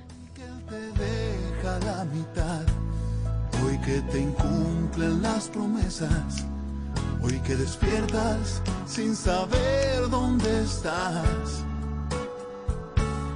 Hoy que destruyen tu confianza y sientes que nada te alcanza. No vengas porque así me sentí. Por si no te acuerdas, yo estuve en tus zapatos. Fuiste mi verdugo me alivie tu fracaso y que te arde el alma y te cuesta cada paso. No vengas a pedirme. Pues sí, Dago, tienes razón. Grandes invitados y compañeros en esta tertulia, pero además porque hablaron, además de su música, de su arte, de, de todo, ¿no? Hablaban y contaban cosas muy chéveres, ¿o no? Sí, sí, no, no, no se guardaron nada y entraron en la dinámica de una forma generosa y, y- y muy, muy abierta, ¿no? Yo creo que entendieron perfectamente de qué se trataba la, tardia- la tardeada, entendieron que se trataba de, de- de relajarse y, y- y- y asumir que estaban en una reunión de amigos. Entonces, creo que no solamente tuvimos grandes invitados, sino que la actitud con la que se acercaron al programa fue maravillosa. Jorge. Señor. Usted, usted se, se- se acuerda que Santiago tenía ese famosísimo bar que se llamaba El Sitio. El sitio, sí, señor. Y, Qué y- noches. y una vez coincidimos, en, nos invitaron a, a Jorge Alfredo y a mí a, a- a una reunión allá, y era una mesa gigante, una mesa por ahí de 30 personas, y yo era el más pobre de, de la mesa. Y, y- y me pusieron en la esquina, yo era en la esquina allá, solito allá, y todo el mundo rumbió, comió, tomó trago, cuando pidieron la cuenta y se fueron parando uno a uno y se fueron yendo, y como yo era el- el último, yo no tenía cómo salir y se fueron y me dejaron a mí con la cuenta y, y la acabé, eso fue como en 1997, 98, la pagué hace 15 días, ¿se acuerda? Terminé la última cuota. La difirió. Es más, y, y- y la última cuota fue el canje de la invitación de Santiago a la tarde. Debe ser. Al mejor estilo cachaco, que No, no, no, Esos debo, que debo, debo- contar el final de verdad. Eh, eh, Eso pasó y Jorge Alfredo pues, puede dar fe, pero Jorge Alfredo muy gentilmente me ayudó a, que, a, a recuperar parte del dinero. O sea, ni siquiera fue la totalidad del dinero, solo un pedacito. ¿Cuál- cuál- ¿Qué No, porcentaje él recuperó? cobró, él cobró un poco más y hizo un manejo ahí, una, una intermediación que llaman, ¿no? ¿Se quedó con comisión de recaudo? Exactamente. Cuenta esas cosas, hola. Sí, aquí se cuenta todo, aquí se cuenta todo. Se cuenta todo como nos contó también nuestro gran Manolo Belón, otro invitadazo que tuvimos. Ah, qué delicia. tardeada. Hizo lo que quiso en este programa. Por favor, decir. manejó la tardeada. Le rogamos durante dos horas que hablara de los Beatles. Y no quiso. No quiso. No quiso, no quiso. No quiso. Después me dijo por qué no quiso. Que uno teniendo al maestro Costaín hablando de los Beatles, dijo, no, vámonos por otro lado. Ay, ay, ay, mi Manolito Belón también estuvo aquí en la tardeada, en la tertulia de amigos. Gracias por haber estado en esta primera temporada, Manolo.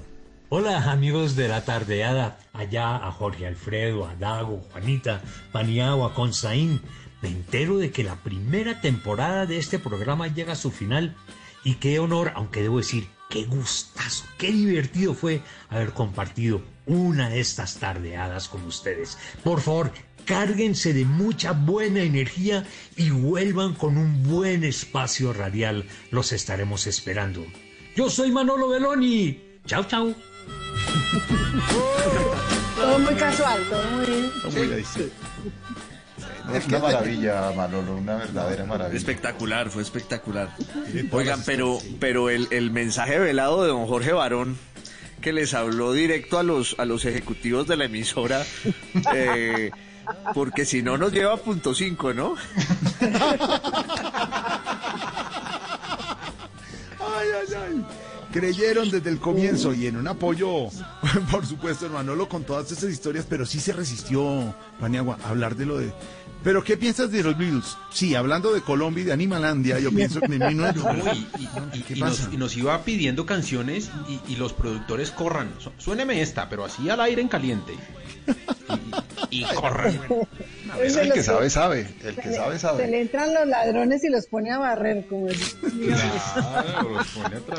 Personajes fundamentales a, a W, el hombre de, la, de, de- de Blue Radio, que al comienzo W me lo confesó, estamos contando infidencias ¿Qué de ciudad. Pues que no entendía qué era lo que estaban, que se van a reunir unos locos cada uno en su casa a hablar cosas. en- no, no entiendo, decía no, ¿cómo así? ¿Cosas de qué? Pero, un momento, Don Dago. No, que sin libreto, libretos, no, que- guiones, que Juana Uribe, ¿cómo así? Costaín, le- sí, sí, sí, y arrancó. Fan número uno del programa, W, el hombre de Blue Radio.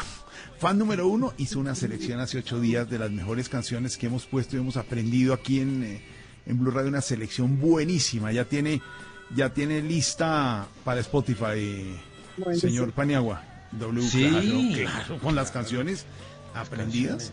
Y por supuesto, fundamental nuestra parte digital, mi José Carlos querido, editor digital de Blue Radio, participante, y tenemos que contarle a los oyentes, el que se craneó el nombre de la tardeada fue José Carlos eh, Paniagua, en nuestra primera Sí, reunión en borrador vía teléfono, José Carlos, el creador del nombre La Tardeada, mi José, bienvenido. George, eh, un abrazo, hermano, de verdad. Muy contento, aunque con sentimiento encontrado, la verdad, debo decir, con la esperanza de que esta sea una primera temporada que como lo fue exitosísima y que estemos muy cerca de la segunda temporada, mi querido George. A Esa usted, a Pani, a Juana, bueno, a todo el mundo, buenísimo. Esa tardeada se la inventó de dónde? De unas tardeadas que hacía antes con algunos amigotes por ahí tomando cerveza, creo yo, porque ¿de dónde le salió? Es que creo que esa llamada, esa llamada, George, si no me acuerdo, eso fue un puente. Sí. Creo que estábamos eh, tomándonos algo, ¿no? Eh, y salió así. estábamos ahí Oigan, estoy descubriendo un cachaco más cachaco que yo, que eso es mucho decir. ¿Qué voz? Yo le valoro un montón en la tardeada una cosa importantísima y es que toda la música, todo lo que se habló tenía por detrás una historia. Además una historia honesta, divertidísima de cada uno de ustedes, así que siempre fue un honor escuchar la tardeada. Aprendí muchísimo de verdad de cada uno de ustedes, me divertí y traté de controlar lo que más sí pude eh, la cantidad de oyentes, George. Lo, lo traté, bloqueé un montón de gente. Yo bloqueaba todos los días un montón de gente. Pero, to- no pero, podíamos pasar. pero, pero, José, ¿no se dio cuenta que todos tenían como ficha? Mi soy el oyente número 7, ¿quién les dijo? Soy el 17, todos tenían como ficha propia. Lejos Como me dicen decía- en Antioquia, el ficho, el ficho. El ficho. Marcela Restrepo a esta hora nos dice, gracias además a toda esta parte digital, gran apoyo en blueradio.com. Qué guayabo, dice Marcela Restrepo, que se acabe la tarde. Ojalá regresen pronto, pero con San Pedro incluido. Sí, porque San Pedro dijo, ya vengo. ¿Cómo fue que dijo Sí. Constaín? Ya vengo y... Ya vengo y... Ya vengo y... Vayan, vayan dándole ustedes, yo ya vuelvo. Yo ya vuelvo, vaya. Ya vengo, dele, dele ahí. Pero les tengo una noticia, Jorge Alfredo. Chivo. Pues aprovechando la nostalgia que ustedes sienten, pues se acaba la tardeada, pero la próxima semana me dice Gallego que quisiera que volviera yo con un programa muy novedoso. Bueno, es sí. una reunión, se va a llamar Tertuleando Ando. Y es un grupo de amigos hablando cositas. Entonces arrancamos el próximo sábado. Entonces espero que me oigan. Manolo Belón, con, con Manolo Belón, con Jaime Valencia. con Jaime todos. Valencia va a estar ahí, claro. Todos, Sí. todos. Ay, ay, ay. Tertuleando Ando. Allá los esperamos. Tertuleando ando. Oiga, eh, eh, usted dijo alguna vez, eh, maestro Costaín, eh, los, eh, el sentimiento de nostalgia y el otro es que melancolía. Esos sentimientos son una delicia. Sí, una Sí, delicia. sí, Melancolía. Deliciosos. Para derrumbar ese sentimiento de sábado y domingo a esta hora, que uno decía, ¿qué estoy haciendo? Pues en la casa estoy en esa. Y con grandes invitados, como Carlos Vives y familia, porque no estuvo solo Carlos. No, Claudia el patrón Elena. le dicen ahora, El ¿no? Patrón. visto por ahí, le dicen Claro. ahora. Y hasta Mm. Elena, su hija, que cerró el show. Carlos, bienvenido, gracias por haber estado en esta primera temporada de La Tardeada, mi Carlos querido. Bueno, un saludo muy especial para Jorge Alfredo y todo el equipo de la tardeada. Y ya como pasa el tiempo, ya se acabó una primera temporada, pero bueno, recuerdo ese programa especial. La verdad es que nos alegraron esas tardes en los comienzos de la cuarentena. Espero que sigan y que vaya todo bien y que me vuelvan a invitar. Los quiero mucho y me parece espectacular que estén ahí otra vez. Cuando salga de mi casa y me demore por la calle, no te preocupes, Anita. Porque tú muy bien lo sabes que me gusta la parranda y tengo muchas amistades. Y si acaso no regreso por la tarde, volveré al siguiente día en la mañanita. Y si acaso no regreso por la tarde, volveré al siguiente día en la mañanita. ¡Uy! ¡La fiesta! María Además se conectó, se conectó Carlos con Claudia Elena y los niños desde la casa, nos vimos todos, hicieron receta Hizo- musical de hizo cocina. una denuncia pública, hizo él una denuncia pública y dijo, me tienen a punta de pepino en esta casa. Mostró que, que, que, que, que Claudia Elena había acabado con toda el, con todo el pepino de Bogotá. Toda la todo estaba allá en la casa de él y todas las existencias estaban en la casa de él y el señor todo se lo daban de ese color, todo era verde, todo. Y ahí En entró los, el ba- gurú. en los bares de Bogotá tuvieron que cambiar la receta del... del de la ginebra. De la No ginebra. había cómo tomarse una ginebra. Em, y ahí entró el gurú de la alimentación, Juan Esteban San Pedro, que es el que se ha tomado este programa y dijo, claro, el pepino es bueno, pero con ginebra. ¿Y con qué más, eh, gurú de la alimentación, el pepino? con hielo para que mantenga la temperatura y con algo carbonatado para que para que oxigene, o sea, tónica. Y ahí tiene. Pero venga, Jorge Alfredo, yo creo que es justo con los oyentes, pues contarles la verdad. Que, que todos esos invitados, pues, son una obra magistral de Camilo Cifuentes en sus imitaciones, ¿no? Que... No, no, no, no, no, no. ¿Qué le pasa? No, original. Hombre, Es original, muy bueno. Todo no puede ser, hombre. Invitadas, Realmente lo que sí tenemos que contar a los oyentes es que, y, y me van a matar por hacer esta infidencia, pero el que nos acompaña hoy no es Juan Esteban, es Camilo Cifuentes haciendo de Juan Esteban. Que hace un mejor Juan Esteban que Juan Esteban. Que, que vino Juan Esteban. Muchos invitados. El más reciente, nuestro gran amigo, además, co, co eh, colega, digamos así, con tertulio de salsa de nuestro Dago, y Dago lo trae siempre a colación, que es nuestro Santi Rodríguez, humorista, actor, presentador, que sabe mucho de salsa, y estuvo con nosotros, hicimos un programa delicioso, él dijo, sí, yo entro 15, 20 minuticos, todavía está contándonos cosas de salsa a esta hora. Santi, chévere haberte tenido aquí en la, en la tarde, en esta primera temporada, mi Santi. Hola, hola, hola, ¿cómo están todos? Un saludo muy especial para todos porque eh, la compañía en estas tardes y más esto que ha sido la pandemia, yo creo que es una cosa muy bonita, solidaria y sobre todo única. Qué rico pasar las horas de la radio oyéndolos a ustedes, a Juana, a Juan Esteban San Pedro, a Juan Esteban Costaín, a Hernando Paniagua, a Dago, que es una cosa maravillosa. Bueno, en fin, yo creo que no tenemos cómo agradecerles poder haber eh, tenido todas estas tardes eh, de fines de semana en- durante todo este tiempo hablándonos un poquito de todo y poniéndonos muy buena música. Así que un abrazo bien grande de parte mía de Santiago Rodríguez y espero que, bueno, a todos nos siga. Nos siga. Nos siga. Puede ser una opción. Bendiciendo el Señor, nos siga pasando puede bien ser. la vida. No, es que nos cuando se pone a llorar, no, nos no siga hablar. dando gallego trabajo. Hay varias, hay Cuando varias llora, opciones. se- Hay varias la opciones no puede. No puede, mi Santi, no puede. Eh, nos siga, ¿qué, qué diría Garrita al final? Nos siga algo. Que la vida nos siga sonriendo, eso es lo importante. Ah, sí, pongámosle un poquito de sabor. Yo quiero dedicarles a todos ustedes, eh, ¿qué tal eh, una cancioncita? ¿Se puede? Claro, hágale, ¿cuál? Póngale, sí. Bueno, bueno, bueno, entonces listo, con el permiso de ustedes, la pollera colorada del maestro Wilson Choperena, pero no vamos a ir cualquiera. Ya había hecho Tito Rodríguez una versión muy linda, pero esta es la versión ahora de la Sonora Ponceña, aquí con el maestro Papo Luca. Y por Dios, esto es una sinfonía. Suena sabroso, bueno, a diferencia del ritmo de cumbia, pero vamos para salsa. La Sonora Ponceña y esto, la pollera colorada y un abrazo inmenso a ustedes. Disfruten, gracias por hacernos más bonitas las tardes de pandemia. Pero qué rica.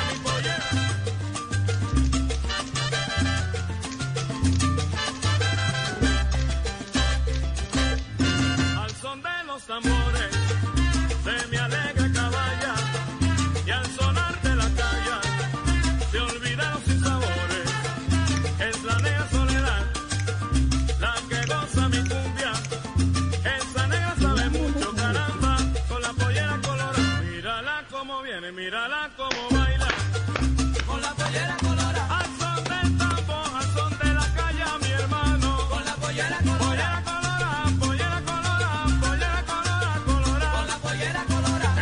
Tienen opción de bajar a alguien del avión ya. Juana, Dago, Costaín, tienen opción. Quedan cinco minutos. Pueden bajar a alguien porque el avión va a despegar. Pueden. Yo bajo a Andrea Echeverry. Bajo a Andrea Echeverri. Bajo a Andrea Echeverri. Estoy en la, en la Juana puerta, la vuelve a estoy ahí empujando. Juana la amarró. Perdón, tiene cadenada. fletamos el avión por Andrea Echeverri ahora. Tienen la Juana la opción de bajar. a baño, alguien. A ver quién. A ver quién. No, no, no, pues uno bajaría a Marc Anthony, pero Dago no deja. No, y a Diego Torres. Bueno, Diego Torres va igual, así que, que no vuelva a cantar Verde Esperanza en Toca. Dijo que va a componer otra, otro nuevo himno de, No. de ilusión y esperanza. No, no. Eh, Y pueden subir a alguien más si quieren, porque quedan cinco minutos para terminar eh, la primera temporada de la tarde y este año que estamos anticipando, Garrita, va poniendo música navideña y fin de año, porque ya nos vamos a ir. Eso, con Roberto Icardi. No, nos fuimos, por favor, nos fuimos. Esto se fue, se fue con todo, señor, se fue con todo. Si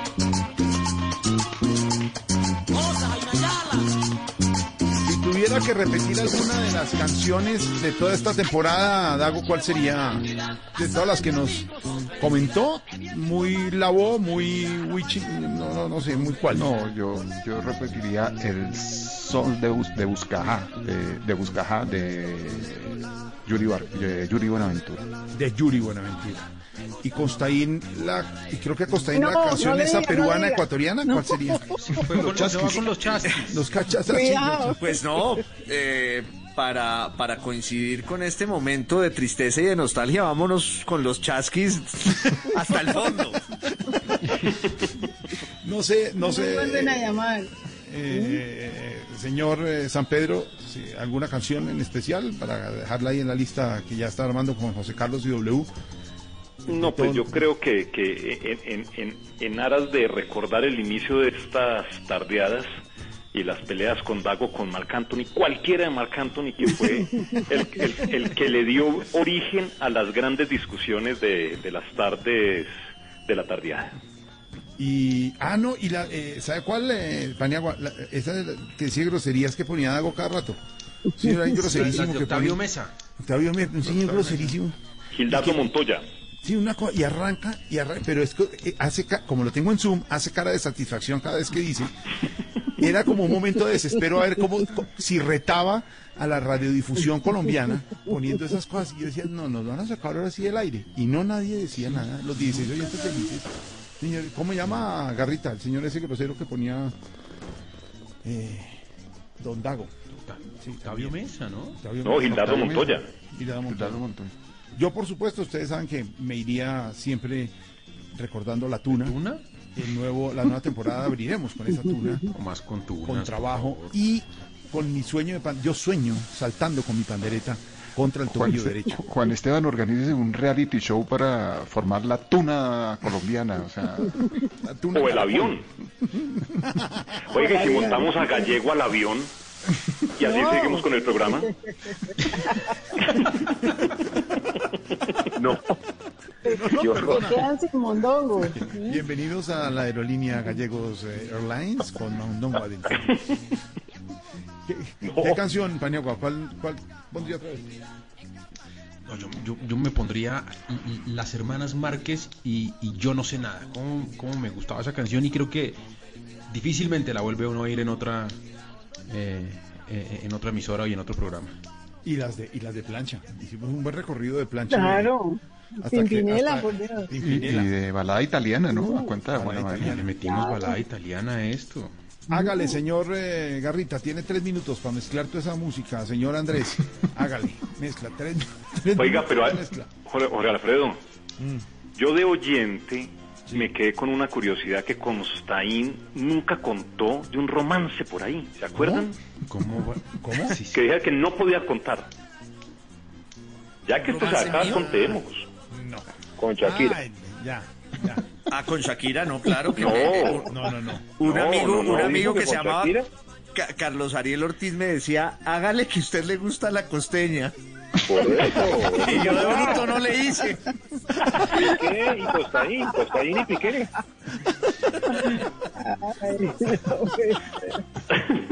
Fue verdad, hombre. No, no, ese, ese otro no lo puede contar Costaín. Eh, No, ah, no. No, el otro no. No, Ese ese, no.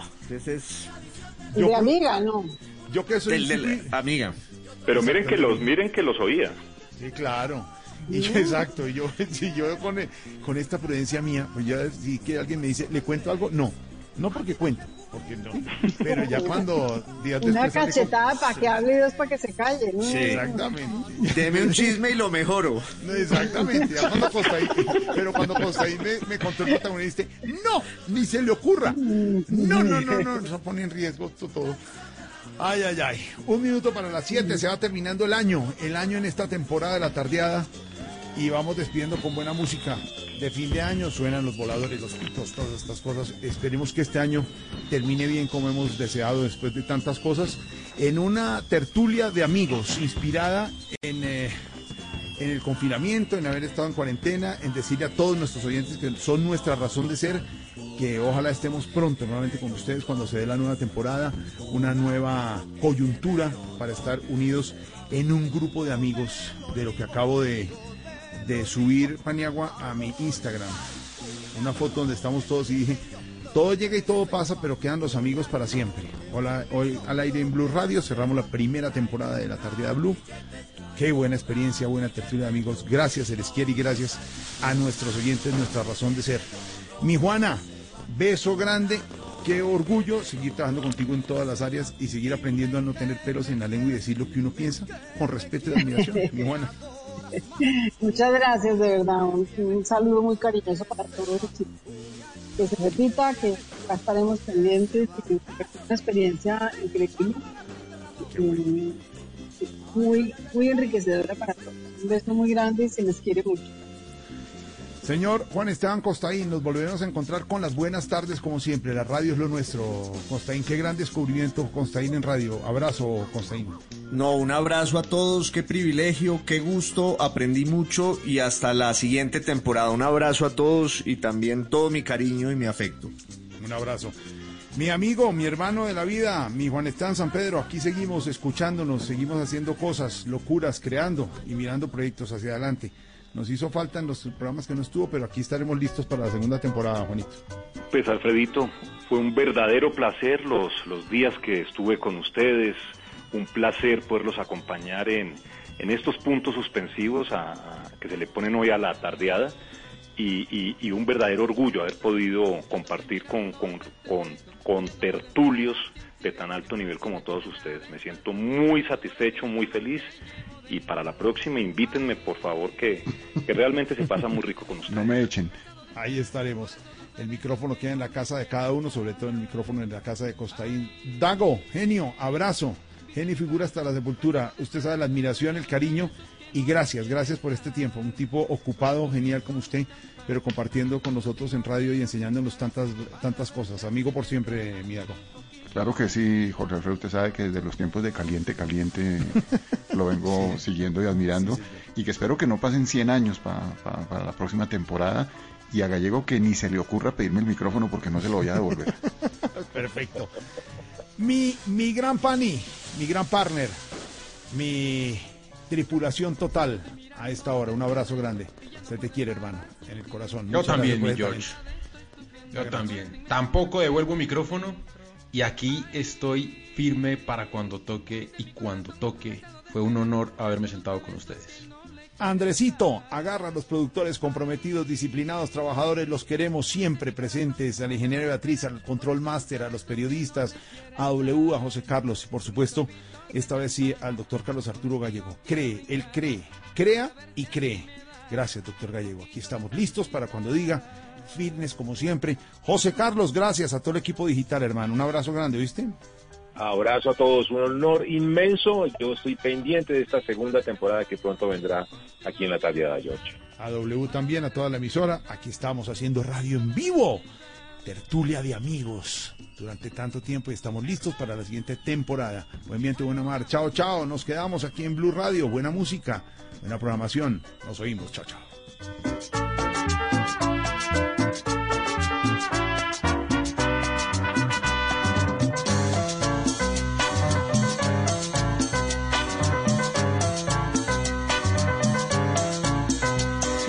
Mirando desde lejos y ya no puedo estar así en silencio. Sin decirte nada estoy sufriendo por este inmenso amor que llevo dentro.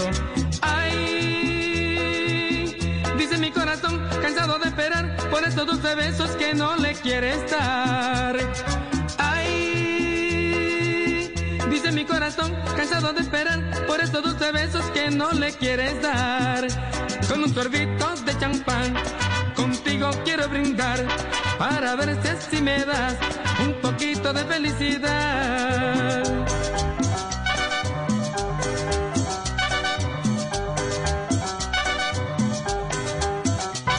Un sorbito de champán, contigo quiero brindar para ver si me das un poquito de felicidad.